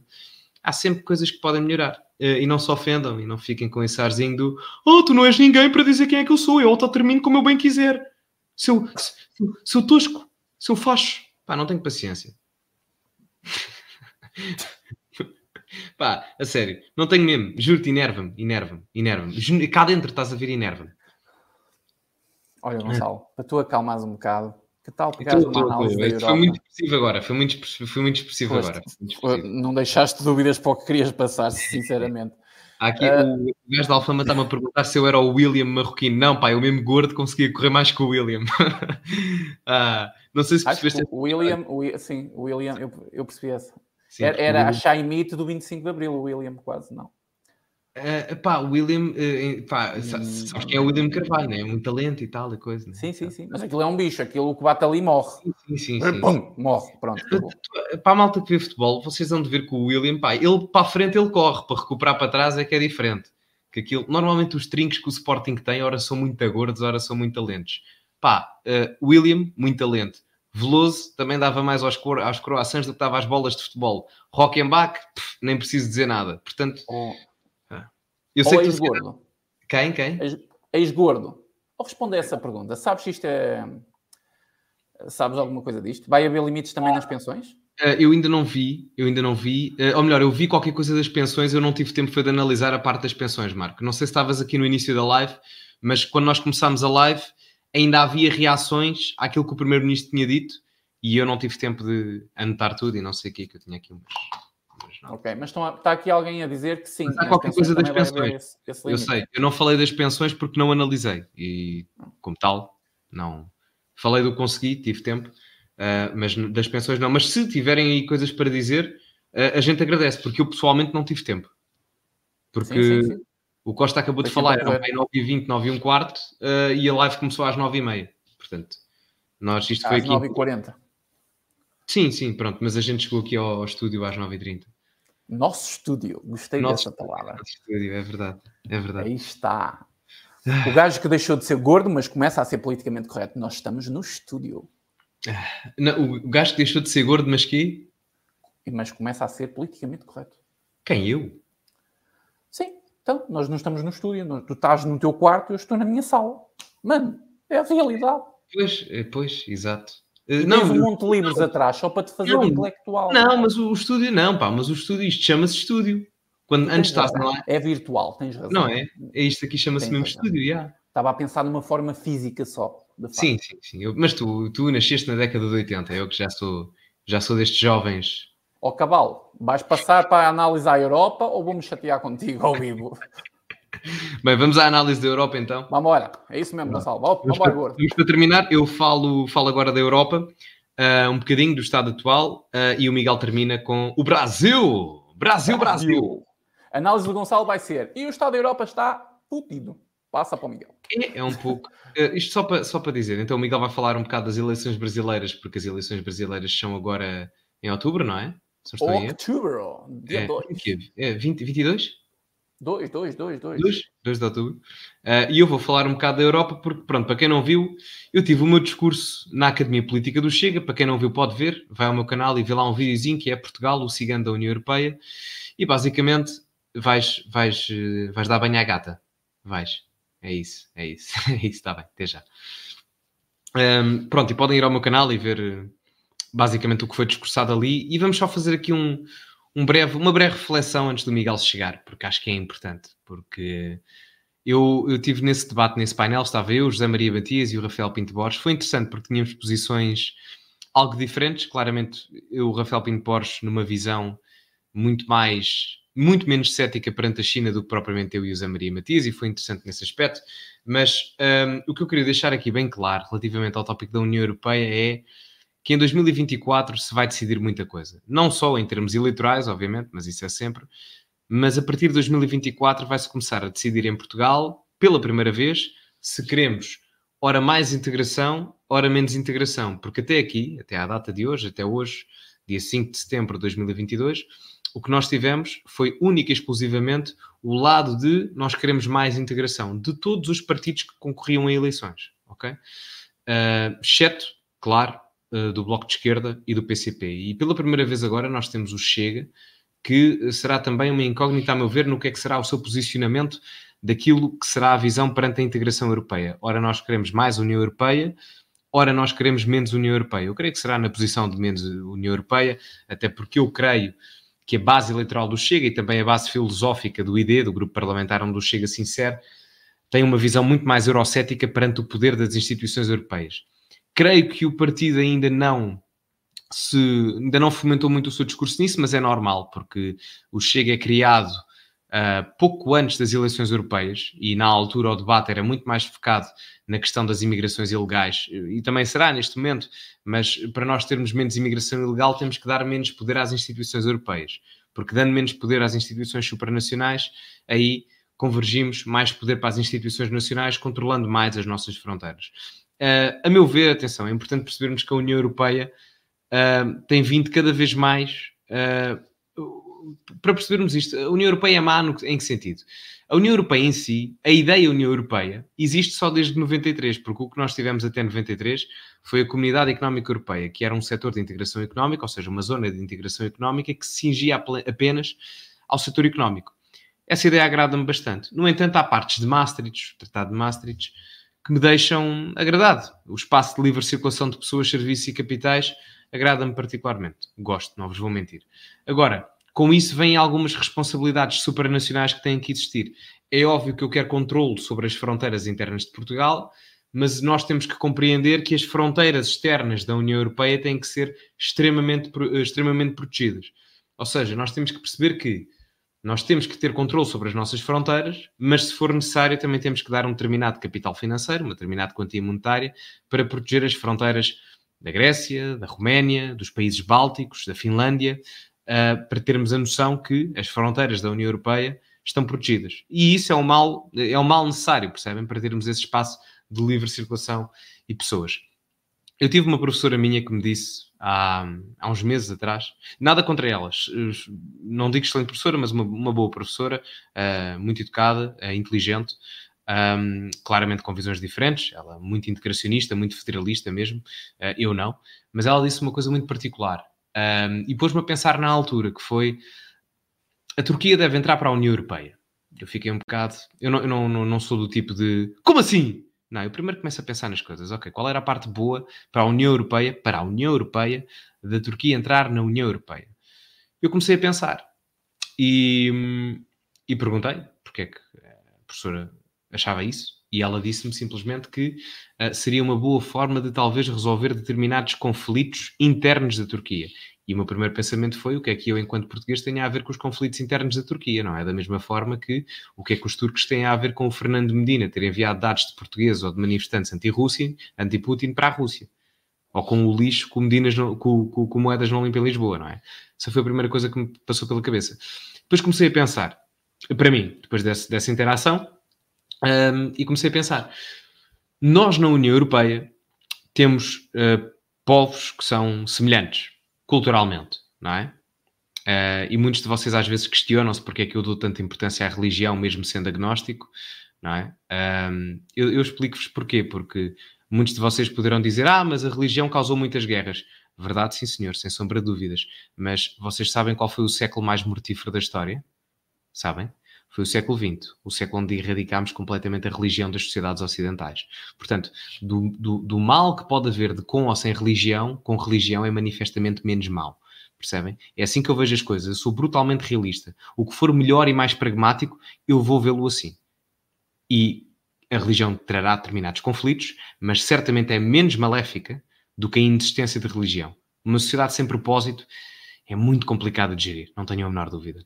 E pus-me a pensar o que é que é mais semelhante entre um grego e um turco ou um grego e um finlandês. Bom, culturalmente, etnicamente, talvez um grego e um turco, não é? Eh, do provavelmente um grego e um finlandês. Mas depois há aqui uma questão muito importante, que é a questão religiosa. E é por isso que, por exemplo, a, a, Constituição da União Europeia, que era para ser feita logo nos primórdios da, da União Europeia, nos primeiros anos, não da União Europeia, mas da, da CEE, nesse período, entre 58 e 93, o período da, da CEE, ou seja, a CEE existiu até 2002, mas o período em que era só CEE e não União Europeia foi entre 58 e 93. E eu pus-me a pensar, no sentido em que a Constituição da União Europeia não foi aprovada por dois grandes motivos. O primeiro, uh, porque, enfim, um, queria tirar, queria implementar logo, logo, logo, logo, logo uh, a crença da moeda única, se não estou em erro, e o outro foi porque não queria implementar na sua versão escrita aquilo que era a União Europeia sendo fomentada e valorizada com valor nos bases no, nos valores baseados no, na, na, na crente judaico-cristã.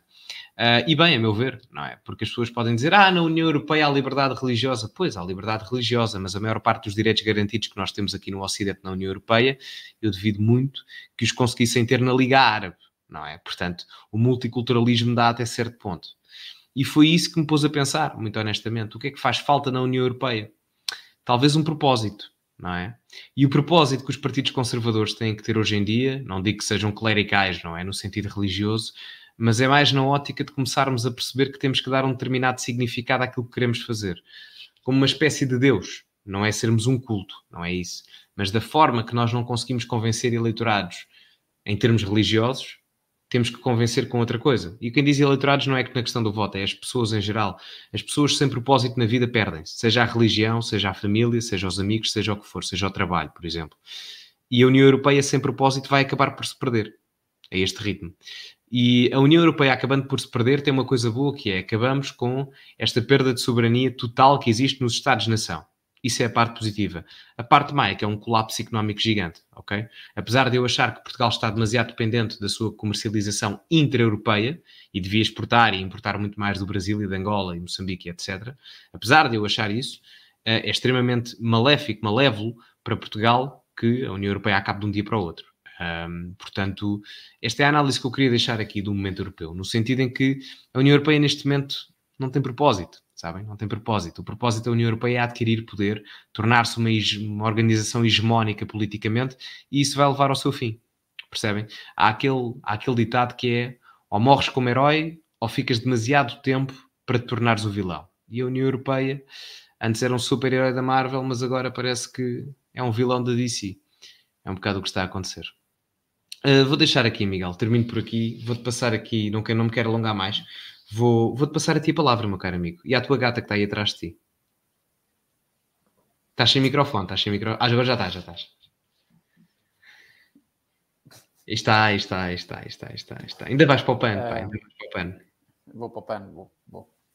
Um, não sei se tu queres dar uma vista de olhos, tens aí alguma pergunta que queiras responder para. Ah, eu não tive a olhar para o chat, pá. Eu posso ver, vai falando e eu, eu já, ah, já, já vejo. Vou, vou... Se tu quiseres que eu guarde algum comentário, diz-me só os minutos, estás a ver? 55, uhum. 54, assim, eu guardo, tá? Uh, eu queria fazer aqui um, uma análise de um assunto que eu ainda, ainda estou a estudar, Um, não, não é propriamente a ver com a. Eu queria chamar a atenção disto porque muitos.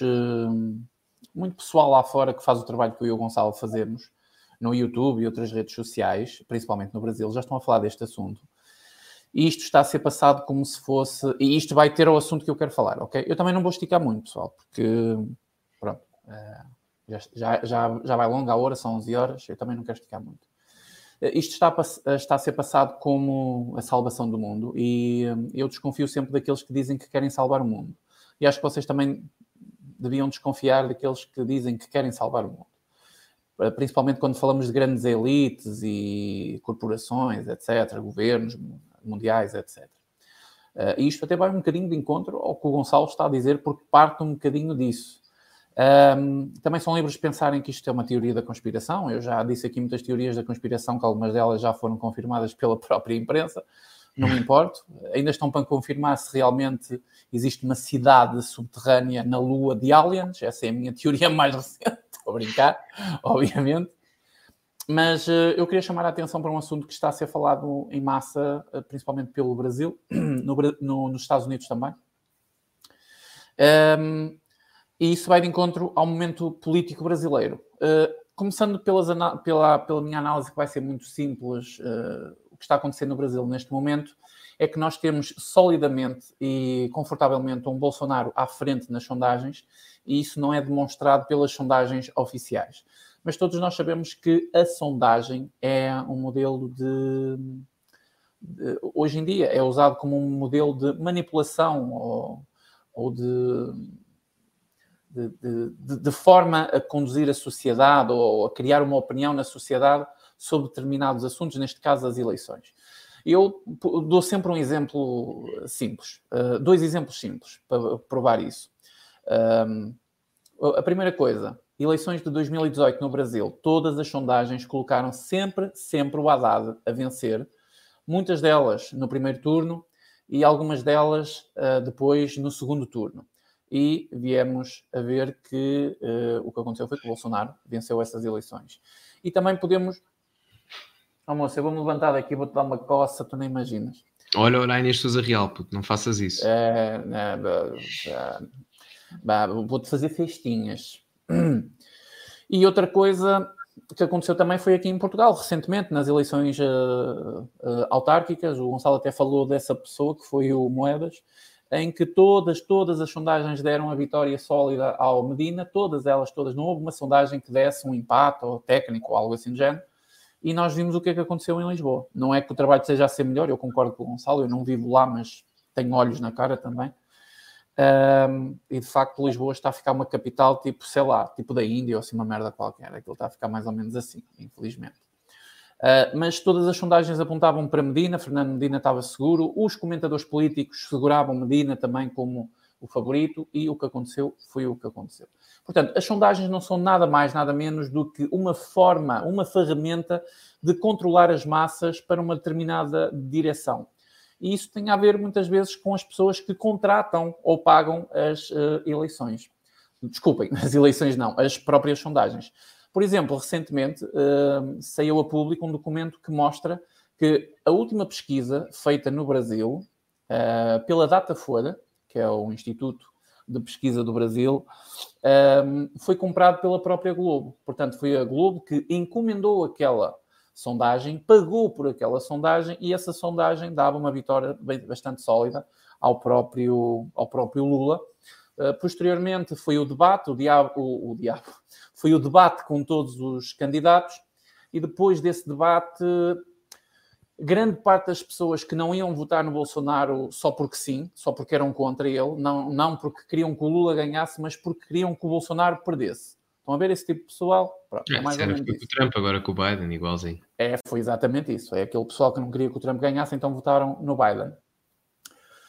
Um, mudaram um bocadinho de opinião porque o, o, o debate foi estrondoso, quer dizer, o, qualquer analista sério, politicamente, que seja intelectualmente honesto, consegue analisar que, ok, o Bolsonaro não foi perfeito, para mim teve ali momentos que podiam ter sido melhores, mas isso deve-se à postura que ele teve inicialmente. Estava muito nervoso o Bolsonaro e, e não foi positivo.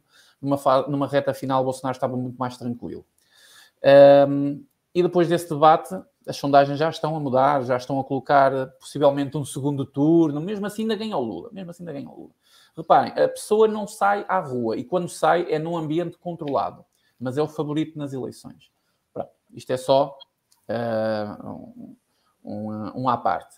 E são pessoas como o nosso querido António Costa, sultão das Índias. Já agora um abraço para quem está neste perfil, um que é maravilhoso. Um grande abraço, um grande abraço. São pessoas como este António Costa, não é? Amigaços do Lula que acreditam no Datafolha, não é? Só pode ser. Um, portanto, a realidade, para quem segue a política brasileira e para quem vê a realidade das coisas, não é preciso ser bolsonarista ou não. Um, muitos, muitos que não iam votar no, no, Lula, mas, muitos que não iam votar no Bolsonaro, mas também não queriam votar no Lula, então se calhar iam votar ali uh, no, uh, no Ciro Gomes para não dar o voto em branco. Uh, chegaram à conclusão de que nós temos que votar no Bolsonaro. Não dá para votar sem ser noutro. e isso vai acontecer. Não, não sei o que é que acontece no segundo momento, se for a segundo turno ou não, isso é indiferente, mas muita gente mobilizou-se, mesmo daqueles liberais que traíram o próprio, o próprio Bolsonaro, como por exemplo o pessoal que está ligado ao movimento MBL, eh, onde está também o Mamãe Falei, que toda a gente diz que é parecido com o Gonçalo, eu não acho absolutamente nada, em nada. Não foi toda a gente, não, atenção, parecido da espeta, malta diz isso. Também não acho. Também não acho. Também não acho. Quem dizia isso. Muito mais bonito, muito mais obrigado, sexy obrigado. e charmoso. Muito obrigado, muito obrigado, meu querido.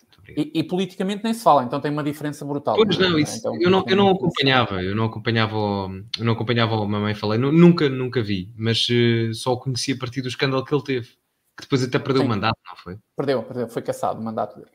Um, mas pronto, esse pessoal que está ligado ao MBL, eles próprios vieram para o YouTube dizer: Nós temos que votar no Bolsonaro, meu, não tem outra chance, não tem outra chance. Porque mal por mal temos o Bolsonaro, não é? Não vamos deixar a esquerda implementar o plano que querem uh, implementar. O que aconteceu foi que o Bolsonaro conseguiu fazer um plano económico através do, do, do, do grande economista uh, Paulo Guedes, que convido toda a gente que seja liberal aqui, que tenha assim um toquezinho de liberalismo na sua ideologia própria, como o Gonçalo gosta bastante. Convido a analisarem quem é Paulo Guedes, os prémios que Paulo Guedes já venceu, Uh, e percebem porque é que o Brasil, neste momento, é dos poucos países que está a crescer economicamente e já cresceu desde janeiro 2,5%. E continua a crescer. E conseguem perceber como é que um país como o Brasil, que conseguiu aumentar um plano de apoio às famílias mais pobres, que sempre acusaram Bolsonaro de uh, querer uh, acabar com ele, que é o chamado. hoje é o Auxílio Brasil, mas na altura era o Bolsa Família, no tempo do Lula e da Dilma. O Bolsonaro o que é que fez? Acabou com toda a corrupção que havia por trás disso, onde, por exemplo, tínhamos mortos ainda a receber o Bolsa Família. Aqui acontece o mesmo em Portugal, nós temos pessoas falecidas que ainda estão a receber reforma. Sim, aqui acontece isso. Acontece e é muito. Há muita, muita corrupção dentro das, das pensões e é, e, é, e é feita pela própria família, porque são as famílias que estão a assinar os cheques para ir levantar. Ok? Isso acontece solidamente. Eu conheço pessoas, eh, não são pessoas próximas de mim, mas conheço pessoas que o fazem, ok? Uh, quer dizer, não conheço pessoas mesmo literalmente. Olha, eu sei que aquela pessoa faz, mas ouve-se na cidade, ah, fulano e ciclano foram apanhados uh, por causa de, de esquema de, de, corrupção, por causa das, das, das, pensões. Isso é uma coisa pá, que, que acontece há muito tempo, não é só de agora. E isso acontecia no Brasil. Os mortos estavam a receber ainda o Bolsa Família, e não só mortos, pessoas que não, não podiam receber, eh, falsificavam documentação para receber, etc. O que é que fez o Bolsonaro? Mudou o nome do programa, além de mudar o nome do programa, implementou um plano de fiscalização ao próprio programa, mudou algumas regras para que fosse mais infalível na, na corrupção e com a quantidade de pessoas que não tinham direito e que foram retiradas do Bolsa Família, conseguiu pegar nesse dinheiro e redistribuí-lo de uma forma melhor. Onde antigamente, no tempo do Lula, eles davam uma esmola, vai, alguns vão se recordar dos 125 euros neste momento, davam uma esmola entre os 80 e os 120 reais, e neste momento o Bolsonaro está com 600 reais para essas pessoas. Portanto, nós estamos a, e, e, assim, com um plano sólido economicamente. O Brasil não está a fazer dívida, que é uma coisa muito interessante. Um, temos, por exemplo, quem diz que o Estado não é feito para, para, para dar lucro, que ah, o Estado não existe, não pode dar lucro, não sei o quê. Isso é mentira. Por exemplo, os Correios são estatais no Brasil. No tempo do socialismo sempre deram prejuízo, sempre deram prejuízo. Desde que Bolsonaro entrou, logo no primeiro ano, deu lucro. Está em mais de 2 bilhões em lucro de receita. Os Correios, para além de toda a sofisticação que houve dentro da própria empresa, em que existiam uh, imensas críticas aos Correios, ao funcionamento, e as coisas melhoraram bastante. Além de melhorar, uh, ainda estão a dar lucro de 2 bi por ano. É muito dinheiro, não é? Uh, para quem é brasileiro vai perceber isso melhor. Isto para dizer aos portugueses, não, o Estado pode dar lucro. Tá? E, se não, e se não tiver que dar lucro, também não precisa de dar prejuízo. É, é, mais ou menos este o sentido. Portanto, o Estado não tem que existir necessariamente a dar sempre prejuízo. Isso é uma ideia que está uh, categoricamente implementada pela mentalidade uh, socialista no nosso país. Uma coisa que acontece e que está a acontecer no mundo inteiro é a implementação. Eu até vou pedir aqui ao Gonçalo, porque são palavras um bocado difíceis, se calhar, para, para, a, minha, para, meu, para a minha própria pronúncia, que é o plano, ou digamos, o modelo da ESG, que na sigla inglesa significa Environmental, Social and Corporate Governance. Não sei se é ah. é assim que se diz. Sim, sim, sim. É? sim. Pronto. Yeah. Uh, isto traduzido, estamos a falar de, de, de, de, um, um, plano de governo ambiental, uh, que cuida do ambiente, estamos a falar de um plano social e estamos a falar de um plano também corporativo de, políticas uh, investidas dentro do, do, do, das próprias empresas. isto é vendido como uma minadora, como uma solução do mundo, como os salvadores da pátria, mas eu queria que tivessem muita atenção que a Agenda 2030 está inteiramente ligada a este tipo de, de modelo, ok? O modelo ESG. Eh, no Brasil e nos Estados Unidos isto está a ser falado imenso. Já imenso tem anos. mesmo. Já tem anos. Mas isto é. está a ser passado de uma forma positiva. Uh, numa forma em que as empresas agora vão querer cuidar do meio ambiente e então arranjam planos como criar palhinhas de papel embrulhadas em plástico, uh, querem acabar com o racismo, querem uh, uh, dar os direitos LGBTs de, dentro das suas próprias empresas, etc. Querem cuidar de um mundo mais saudável, investido na agenda, por exemplo, alimentar dos insetos. Ainda hoje vi insetos à venda no Auchan. Anda aí muita gente com fotografias. Sim, insetos. Eu não tirei fotografia, mas achei que não era necessário. Sim, mosquitos, não eram mosquitos, não eram, eram baratas e era besouros uh, que estavam. à venda? Aquilo depois. Te... Sim, à venda. À venda. Estava, estava no, no Auschwitz à venda. Era o antigo jumbo. Sim, sim, sim mas. Para comer, para comer. sim. Para comer, sim, sim. Baratas e, para e também. E... Sim. sim, Gonçalo. E também, e também tem em alguns continentes, nos supercontinentes, que são os continentes que estão nas grandes cidades, nos supermodelos, supermodelos de continente, são os grandes continentes. Uh, é o chamado continente city, ou seja, lá dentro é uma cidade. Nesses continentes, a Sonai tem os, os bom dias, tem os modelos, tem os continentes, tem os uh, continentes cities, são vários modelos de, de, de, de mercado. Uh, e nos, nas grandes cidades de continente, não é por assim dizer, já temos insetos à venda, eles estão em forma uh, completamente destilada, seca, não é? Aquilo tem que ser depois uh, uh, tratado, não sei se, não sei como é que, não, não faço ideia. Eu vi aquilo lá à venda, assim, um, uma publicidade enorme, foi quase o mesmo sistema de, de, de, de patrocinar a, a, a, cannabis, quando ela foi legalizada medicinalmente nas farmácias, é quase assim, foi assim uma coisa espetacular. Estava lá muita gente à volta a ler as embalagens, por isso eu não tirei fotografia, não quis dar muito nas vistas, eu vi aquilo, e vim embora. Até, até estava com o meu pai e, eh, e disse-lhe: Olha, sabes o que é isto? São insetos para tu comeres. E o meu pai, eu não vou dar aqui a resposta que o meu pai me deu em voz alta, que me envergonhou, portanto vamos continuar aqui.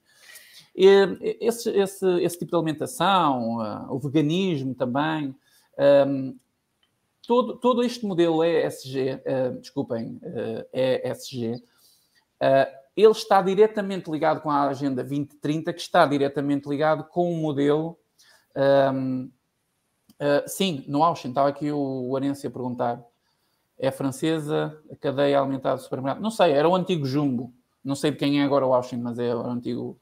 Eu, ah, eu vi isso, eu vi isso, vocês podem ir lá procurar. no, no Auschwitz, aqui na zona do Porto, de, do Arrábida Shopping. Portanto, eu estive lá, podem ir lá ver, quem quiser dar uma voltinha. Uh, não me sei dizer onde é que é, porque eu não conheço muito bem o sítio, eu só fui lá verificar uma situação, mas aquilo fica mais ou menos na zona. Aquilo estava uma grande promoção, é mais as zonas de promoção, não me sei dizer onde é que é. Procurem que vocês vão encontrar, tá? E nos uh, continentes City, que é os grandes continentes, também encontram isso. Podem pesquisar, tem besouros à, à venda para, para alimentação. E já tem alguns restaurantes em Lisboa e no Porto que têm alimentação à base de insetos a ser servida a preço de gourmet. Ok?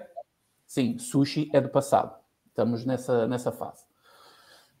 Portanto, e, uh, este, este, este, grande plano que está a ser feito desde as corporações um, ao, ao, próprio, à, à própria Super Agenda 2030, que está ligada ao globalismo, ao super modelo de, de governo mundial e único, governo global único, uh, isto está inteiramente ligado. E, infelizmente, todas as grandes empresas estão ligadas a isto. Todas as grandes empresas de automóveis, sem ser de automóveis, todas as grandes empresas estão ligadas a isto.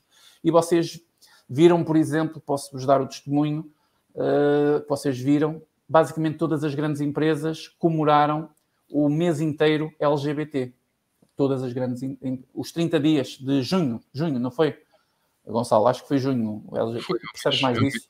É o mês todo, eh, até as empresas, depois, pronto, nas sucursais que têm no Médio Oriente não festejam, mas, mas sim, são essas Está claro, isso não é para dizer. Foi, estou a falar da Europa Ocidental. Exato. Ah. Hidrata-te, hidrata-te. E é basicamente é o que o está aqui a dizer, é criar o, o, o, o Soja Boy. É basicamente isso. É, é para entrarmos numa, na, na, épica frase que já foi dita e só quem não ouviu, só, só quem não ouviu é que não, ou não quer ouvir ou não quer perceber. Uh, nós seremos felizes sem termos nada. Acho que a frase é mais ou menos isto, não é? Um dia seremos felizes e não teremos foi nada. No Fórum Económico Sem Davos. Exatamente. E é esse, esse plano que caminha para aí. E isso parte desde de, de um plano das corporações, das megacorporações, um plano social e um, e um plano também de, de, do próprio ambiente. E assim, vocês desconfiem de toda a gente que dizem que quer salvar o planeta. Eles não querem salvar o planeta porra nenhuma. A agenda ambiental está lá, o aquecimento global, vocês são livres de acreditar ou não acreditar. Eh, eu, quando eu digo aquecimento global, digo no sentido que querem nos passar em que seja o homem uh, a, a, ter, a ter um, que o homem seja um, responsável, seja o, o responsável por alterar um, o, o ambiente global ou a temperatura global de um planeta. Já agora quero deixar aqui um alerta e também uma publicidadezinha ao meu canal. Em breve, em breve, não sei quando, vou tentar que seja o mais breve possível, vou ter um, um grande homem que vai falar desse assunto, que é o professor Ricardo Felício, do Brasil. Vou conseguir trazê-lo ao meu canal, portanto estejam atentos, porque o professor Ricardo Felício é mestre a falar disto. Ele é professor, doutor de climatologia e tem mais, é investigador também num, uma universidade que eu também agora não sei dizer, também não vou dizer para não dizer as neiras. Uh, já tenho o contacto dele, pessoas do Brasil colocaram-me em contacto com ele, era uma pessoa que eu desejava há muito tempo ter no meu canal e que vai falar exatamente desse grande plano do aquecimento global, onde nós somos os grandes vilões. Só deixar-vos aqui um, um, pequeno, um, pequeno cheirinho, se o Gonçalo me permitir, aqui já me estou a esticar um bocado.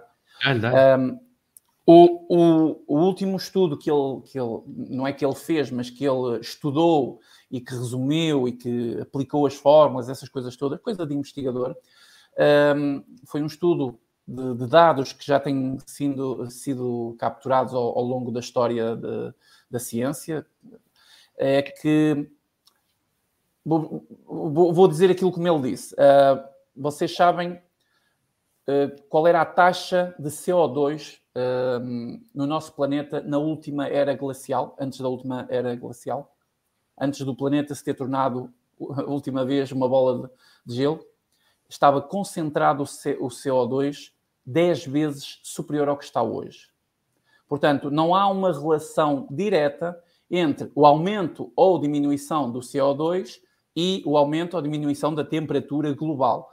E a questão da temperatura global é um assunto que cada vez mais está a tirar desacordo entre a comunidade científica, porque é muito difícil chegar uh, há uma conclusão de uma temperatura média de um planeta que oscila entre uh, os menos 70 graus, não é? 70 graus negativos, e os 50 graus ou, ou 55 graus, às vezes, nos desertos. Portanto, uma oscilação tão grande de temperaturas, é muito difícil dizer que a temperatura média de um planeta é X ou Y, ou que vai subir meio grau ou, ou menos meio grau, assim como uma grande falácia do nível da, da água do, do, do, do, dos oceanos.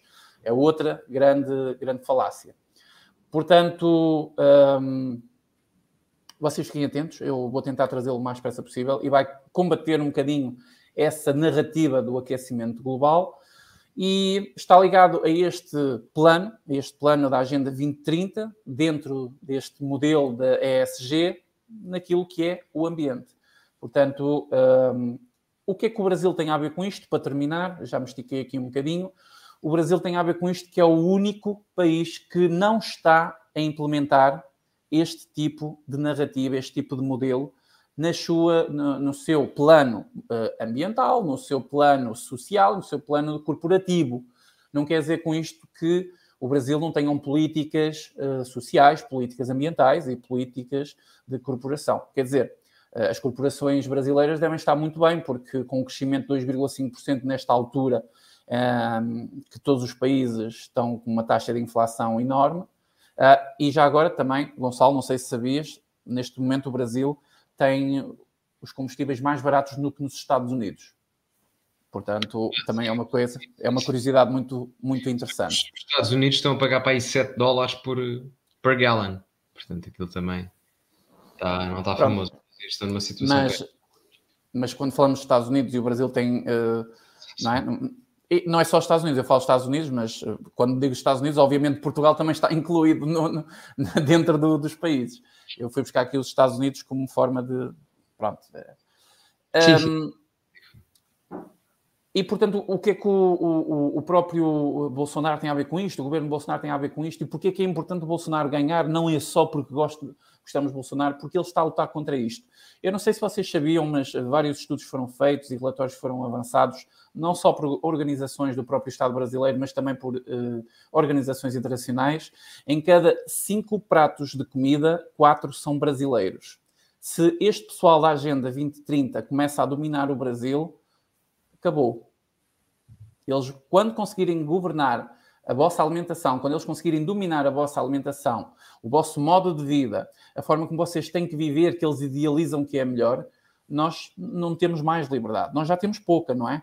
Nós já temos pouca, mas nós não temos mais liberdade. Portanto, sendo o Brasil o país que é o celeiro do mundo, por exemplo, já dissemos isto aqui várias vezes, eu já disse isto, pelo menos. Uh, se hoje houvesse assim uma grande catástrofe e uma cheia enorme, tipo como aconteceu com Noé, não é? O dilúvio, uh, e o Brasil ficasse ali sozinho como uma ilha e todos os países desaparecessem, não é? Um, o Brasil conseguiria sobreviver porque é um país que não precisa de ninguém. O Brasil sobreviveria por si próprio. Se em cada cinco pratos de comida, quatro saem do Brasil, imaginem se esta gente consegue meter a mão no Brasil. É, é desnecessário dizer que o Lula é a aposta, é o, o, o, o trunfo da Agenda 2030 de, do plano global. Acho que toda a gente sabe isso. É simples. É simples perceber isso. O Lula não interessa a ninguém, no fundo. Ele não tem ideias, ele está velho, é tal alcoólico, não diz nada com nada, uh, psicologicamente está completamente derretido, mas ele vai simplesmente cumprir aquilo ao qual foi estabelecido nesta corrida eleitoral. Não está fácil, é verdade, a corrida não está fácil. Uh, muita coisa a acontecer no Brasil, que eu não vou puxar o assunto porque já estiquei aqui esta parte, mas eu convidava toda a gente a verificar uh, youtubers de direita, youtubers, pronto, este pessoal como eu e o Gonçalo fazemos os nossos vídeos, tanto dos Estados Unidos, tanto do Brasil, que falam exatamente deste modelo do ESG, em relação à Agenda 2030, porque está tudo uh, relacionado e é preciso ter muito cuidado. Claro que aqui em Portugal é desnecessário dizer que o plano está vivo, de saúde e recomenda-se, não é? Como se costuma dizer, obviamente. Portugal está na cauda da Europa e, como qualquer cauda, tem que obedecer ao resto de toda a coluna vertebral. Não é? Usando aqui uma metáfora muito estúpida. Mas é basicamente isso. Precisamos que o Bolsonaro ganhe para que tenhamos a nossa independência alimentar um, num plano mais à frente. Enquanto Bolsonaro for um bastião contra o globalismo e o Trump, eu acredito que o Trump nas próximas eleições vai se candidatar e tem grande chance de vencer, mas essa chance só vai acontecer se o Bolsonaro também vencer. E a onda que vai explodir na Europa também vai ser grande da chamada extrema-direita, não é verdade? Já podemos ver um bocadinho isso acontecer em países aqui na própria União Europeia. Ainda há pouco o Gonçalo falou da França, falou da, da vergonha que foi as eleições francesas, por exemplo. A Itália também. Temos aqui o Chega a surgir com, com um partido e um movimento de pessoas que estão a despertar e que uh, não estão a ser levadas neste enorme plano. Uh, e eu acredito que mais países, uh, desculpem, que mais movimentos políticos, outros partidos vão surgir, assim como o Chega, uh, e vão entrar nesta luta. Mas para isso tem que vir a, a força, a coragem de fora, tem que, o movimento dominó tem que começar de fora. E esse movimento, para mim, começa exatamente com o Bolsonaro a ser reeleito, com o Trump a ser eleito nas próximas eleições, que o Gonçalo pode me dizer quando é que são, mas penso que faltam ainda três ou quatro anos.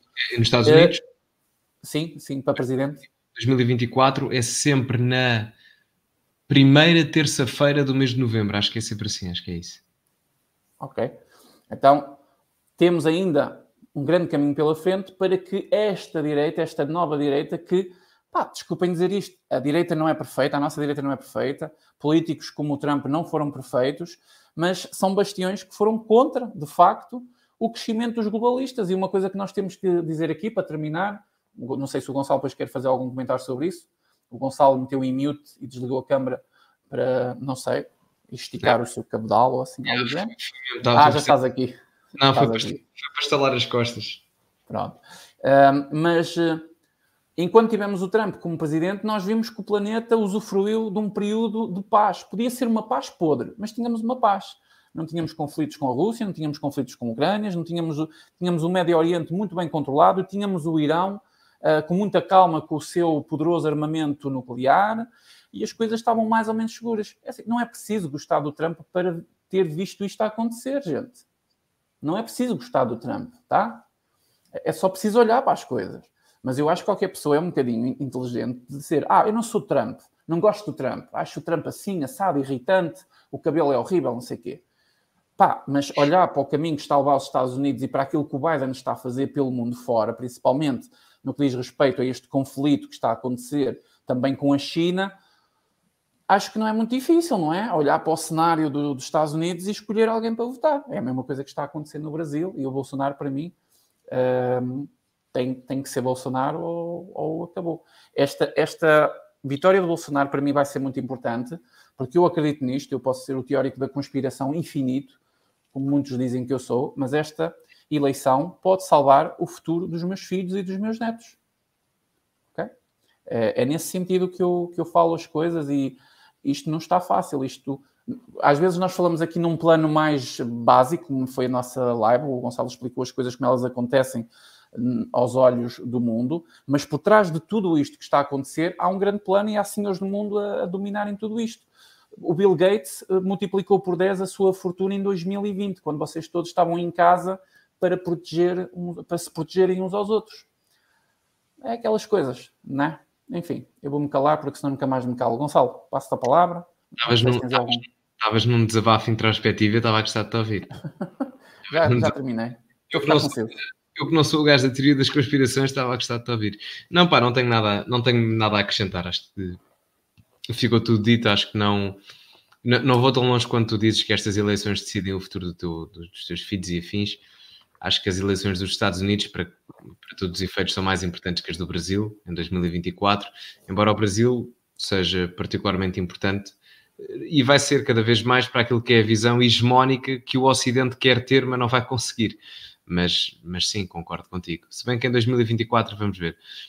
Se o Trump não for nomeado, gostava que fosse o DeSantis, e acredito que será, gosto dele, portanto, não, qualquer um dos dois não, não ficaria desiludido acredito que o, o DeSantis agradará a um público mais moderado do Partido Conservador, talvez consiga ir buscar alguns indecisos, alguns moderados.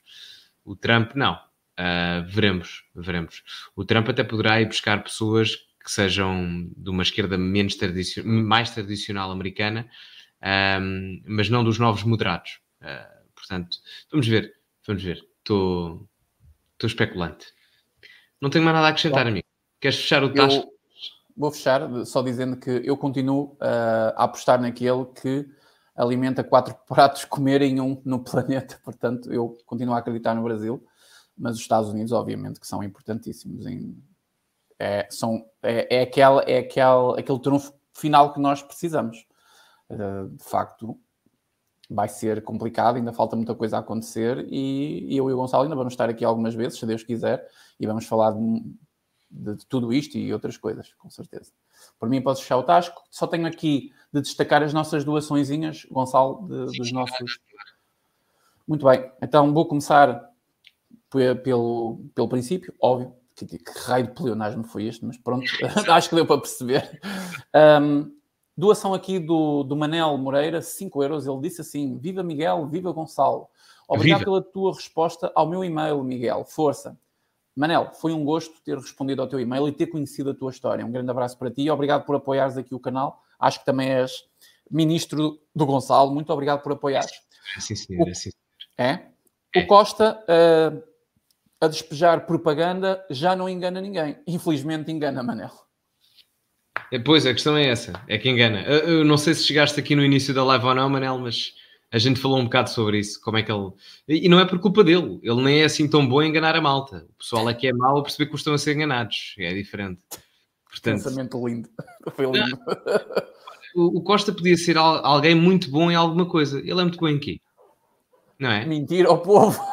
Não, mas honestamente, não é? Por exemplo, há pessoas que... Vamos por partes. Ele é uma estratega. É uma boa estratégia, internamente, politicamente. Tens que ser bom especificamente, ele é bom em quê? Não é? O Salazar era bom em finanças, não é? Por exemplo, estou a dar um, um exemplo particular, o Cavaco Silva também. O Ramalhianes era eh, força militar, etc. O António Costa é especialista em quê? Honestamente. Eu preciso só de uma definição. É especialista em quê? O Marcelo, por exemplo, é muito bom na parte jurídica. Quer queiram, quer não, o homem é um crânio. O António Costa é muito bom onde?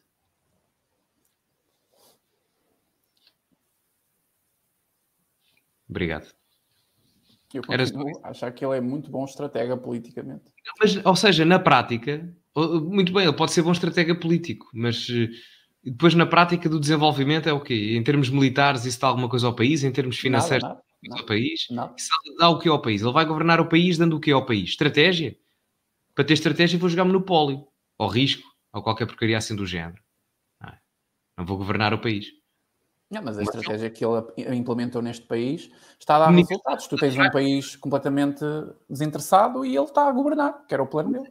É um tudol, ele não é especialista em nada. É que ele podia ser bom na parte militar, como o Ramalhianes, na parte jurídica, como o Marcelo, na parte financeira, como o Cavaco Silva ou o Salazar. Podia ser qualquer uma coisa, mas não, não, não é bom, não é especialista em nada, não, não, não se destaca por um determinado ramo. Portanto, não oferece nada de mais ao país. Não é para falar em frente à televisão nem na comunicação ele é bom. Nem na comunicação ele é bom, ele engasga-se todo a falar. É meio gago, é. Estou a falar, e não digo isto como uma forma de ofensa, mas é verdade. Não é? é. Ele precisava de aulas de fala, de comunicação, não, não é uma ofensa, isso trabalha-se. Mas nem, ele, nem aí ele é bom, portanto, enfim.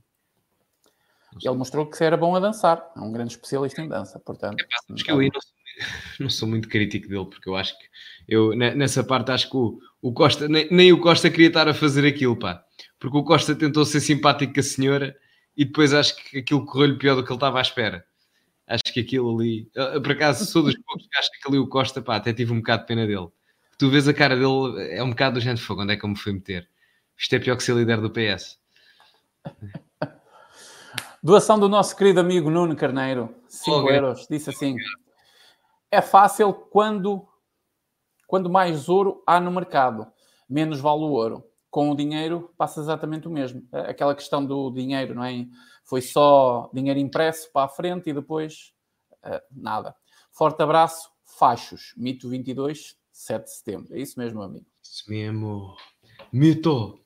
Já agora, deixa-me deixa só fazer aqui uma ressalva e queria agradecer muito a este, a este homem que está aqui, que de uh, uh, uh, seguidor do meu canal e também do Gonçalo, mas seguidor do meu canal, apoia este canal, é membro do canal, ajuda com as doações, é meu escravo no chat, porque é meu moderador.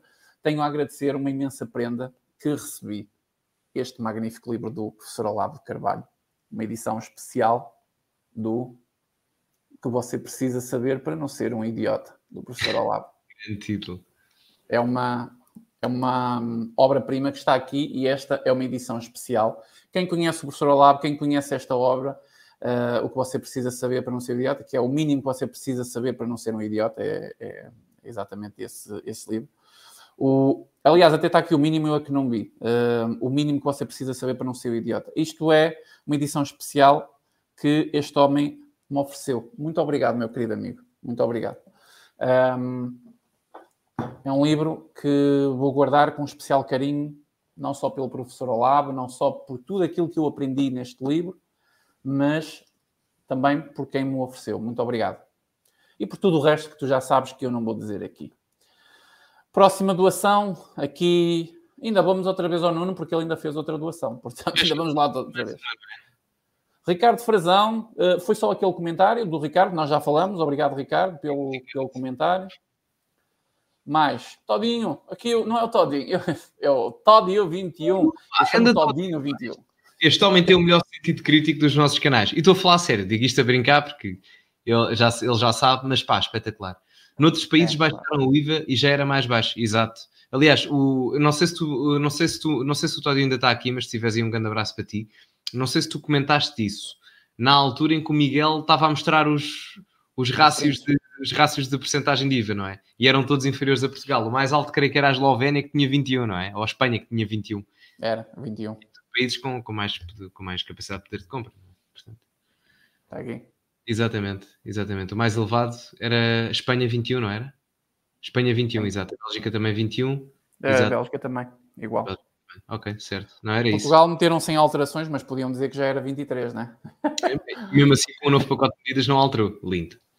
Lindo. Um, e novamente o Nuno Carneiro, também uma doação de 10 euros, disse assim. O ESG, ah, que era o que eu estava a fazer sobre a análise do, do Brasil, é uma maneira de concentrar a riqueza em meia dúzia de pessoas. As PME não vão conseguir acompanhar. Isto é muito importante. Se for, é permiti se for permitido, vão dar cabo no do nosso modo de vida. Forte abraço, pessoal. É verdade, Posso... não. Posso falar aqui uma. Um, muito rápido, não me quero alongar muito, também já é tarde. Um, há três tipos de mercados economicamente que nós podemos ter, em termos de concorrência imperfeita, ou seja, de mercados capitalistas. Podemos ter monopólios, em que há uma empresa que domina determinado setor, ok? Especificamente, e o preço do produto é determinado única e exclusivamente por ela. Temos mercados de oligopólios, que é o que está a acontecer com esta nova agência, com esta nova agenda globalista, em que há duas, três, quatro, cinco, um pequeno grupo de empresas que controla um determinado setor por ela própria, ou por elas próprias, e o preço dos produtos não é determinado pela procura, pela oferta, reservas de ouro, seja o que for, é determinado única e exclusivamente por, por acordos feitos entre as empresas que dominam os mercados e os setores, que é o que acontece aqui. E vocês dizem, ah, mas isto não é, não é mercado liberal. Pois não. É isto que está a acontecer. Se antes já não havia liberdade política, agora nem económica vão ter. E depois, por fim, há o mercado de concorrência monopolística, que é quando os pequenos empreendedores se juntam através dos seus, das suas PMEs, das suas pequenas e médias empresas, e tentam combater as grandes unidades de produção dos mercados de oligopólio ou monopólio. Uh, portanto, o desejável será estes mercados de concorrência monopolística. Uh, é uma boa forma. Nós, nós, a partir da economia, conseguimos combater o resto da sociedade, não é? A União Europeia começou por ser económica e hoje em dia é política. Portanto, é combater usando as armas do inimigo. Era só isto. Para complementar aqui a doação do Nuno, a quem eu agradeço, pá, manda um grande abraço. Oh Nuno, tu ainda não és moderador no meu canal, eu tenho que te pôr como moderador. Lembra-me na próxima live, comenta, tu, bem, tu estás lá, eu na próxima live meto lá. Que os meus moderadores são o Todd e o Pedro Vieira e eles nem sempre estão. E assim meto mais um e dá sempre jeito. É verdade. E pronto, é este o grande plano para salvar o mundo e salvar a sociedade, não é verdade? É este, é este grande plano. Obrigado, senhores globalistas, é por nos salvarem. Bom, Gonçalo, tem aqui muitos comentários, muita gente comentou. Pessoal, Pedimos desculpa por não conseguir dar atenção a todos, é muito difícil isso acontecer. Eu vou passar a palavra ao Gonçalo para que ele possa fazer a despedida. Ou queres que eu me despeça e passe a palavra é, e tu? Primeiro eu, eu faço a despedida okay. final. Fica assim. Okay. Tá bom. bom. antes de mais, Gonçalo, já sabes como é que é? É. Videozinho de despedida, eu fecho a live. Pronto. Um, o António Costa está a dizer que ele devia ser moderador, mas se quisesse ser moderador, eu, eu coloco-te como moderador. Não, ele dava bom moderador, o António Costa. Vou ter todo o gosto em quicar-te no meu canal e bloquear-te, mas com. Lindo. Estou a brincar. Um, muito obrigado pela presença de vocês todos que estiveram aqui a assistir. Um, obrigado pela vossa presença, assídua a todos aqueles que deram doações para contribuir para este, para este projeto, uh, meu e do Gonçalo. Uh, muito obrigado pela vossa presença até ao fim, para as pessoas que estiveram até ao fim, já é um bocadinho tarde, amanhã é dia de trabalho. Gonçalo, para ti, um grande abraço para ti, amigo. Fica bem, até ao próximo Lápis Azul. Uh, e para vocês todos, já sabem, fiquem atentos ao meu canal, ao meu, ao meu canal, ao canal do Gonçalo. Uh, minhas redes sociais, principalmente Facebook uh, e o Instagram do Gonçalo. Portanto, um abraço para todos. Gonçalo, para ti também um grande abraço. Para todos que estiveram aqui a assistir, muito obrigado pela vossa presença. Fiquem todos com Deus. Até à próxima e boa noite. Passo-te a palavra, Gonçalo. És um querido, pá, és um querido. Uh, um grande abraço para ti, meu amigo. Obrigado. 80 lápis azuis, quem diria, não é? 80. É 80. Estava difícil, estava difícil 80. Não, pá, sabem só que uma parte, a malta a malta, quando a gente não faz lápis azuis, a malta começa logo a dizer vocês estão chateados e não sei o quê. Pá, eu sou-vos sincero, eu, eu e o Miguel falamos, pá, não digo todos os dias, mas que quase todos os dias, né? Pá, aí, né? É. é pá, Pelo menos numa semana temos falado duas a três vezes. É, sim, numa semana falamos duas a três vezes, falamos quase todos os dias, pronto. Uh, e, e, é curioso porque enquanto vocês estão aí a comentar, vocês estão chateados, não sei o quê, pá, pá, pá, já se chatearam o lápis azul. Pussies! Exato, estamos a rir-nos dos comentários. Uh, não, mas é giro, é giro. Pá, e é curioso, ontem estava-me a lembrar, porque nós agora fizemos três anos de lápis azul, mais ou menos, não é? Três anos e pouco. Pá, e Sim. o Miguel não acreditava neste projeto e eu sempre lhe disse, pá, tu vais-te enganar, tu vais-te enganar. Não, tu achavas que eu ia desistir a meio, ou o que é que era? Uma coisa assim do género. Achei que não ia ter muita matéria para correr, mas para já estamos cá, não é? Foi. E estão a ver, três anos, mas para já Pronto, estamos cá, não é? Estão a ver? É, são, são estas coisas. Mais Eu sou mil... eterno conservador. O ceticismo é. está no meu ADN. Mais de mil dias de programa e depois ele disse: Ah, quando te envolveres na política vais cagar nisto e não sei o quê. Eu fui candidato autárquico a Oeiras, ainda estou aqui. É? Portanto, estás a ver? Quando eu for candidato uh, à, à, à, Assembleia da minha terra, Marrakech, vais ver que eu vou continuar aqui.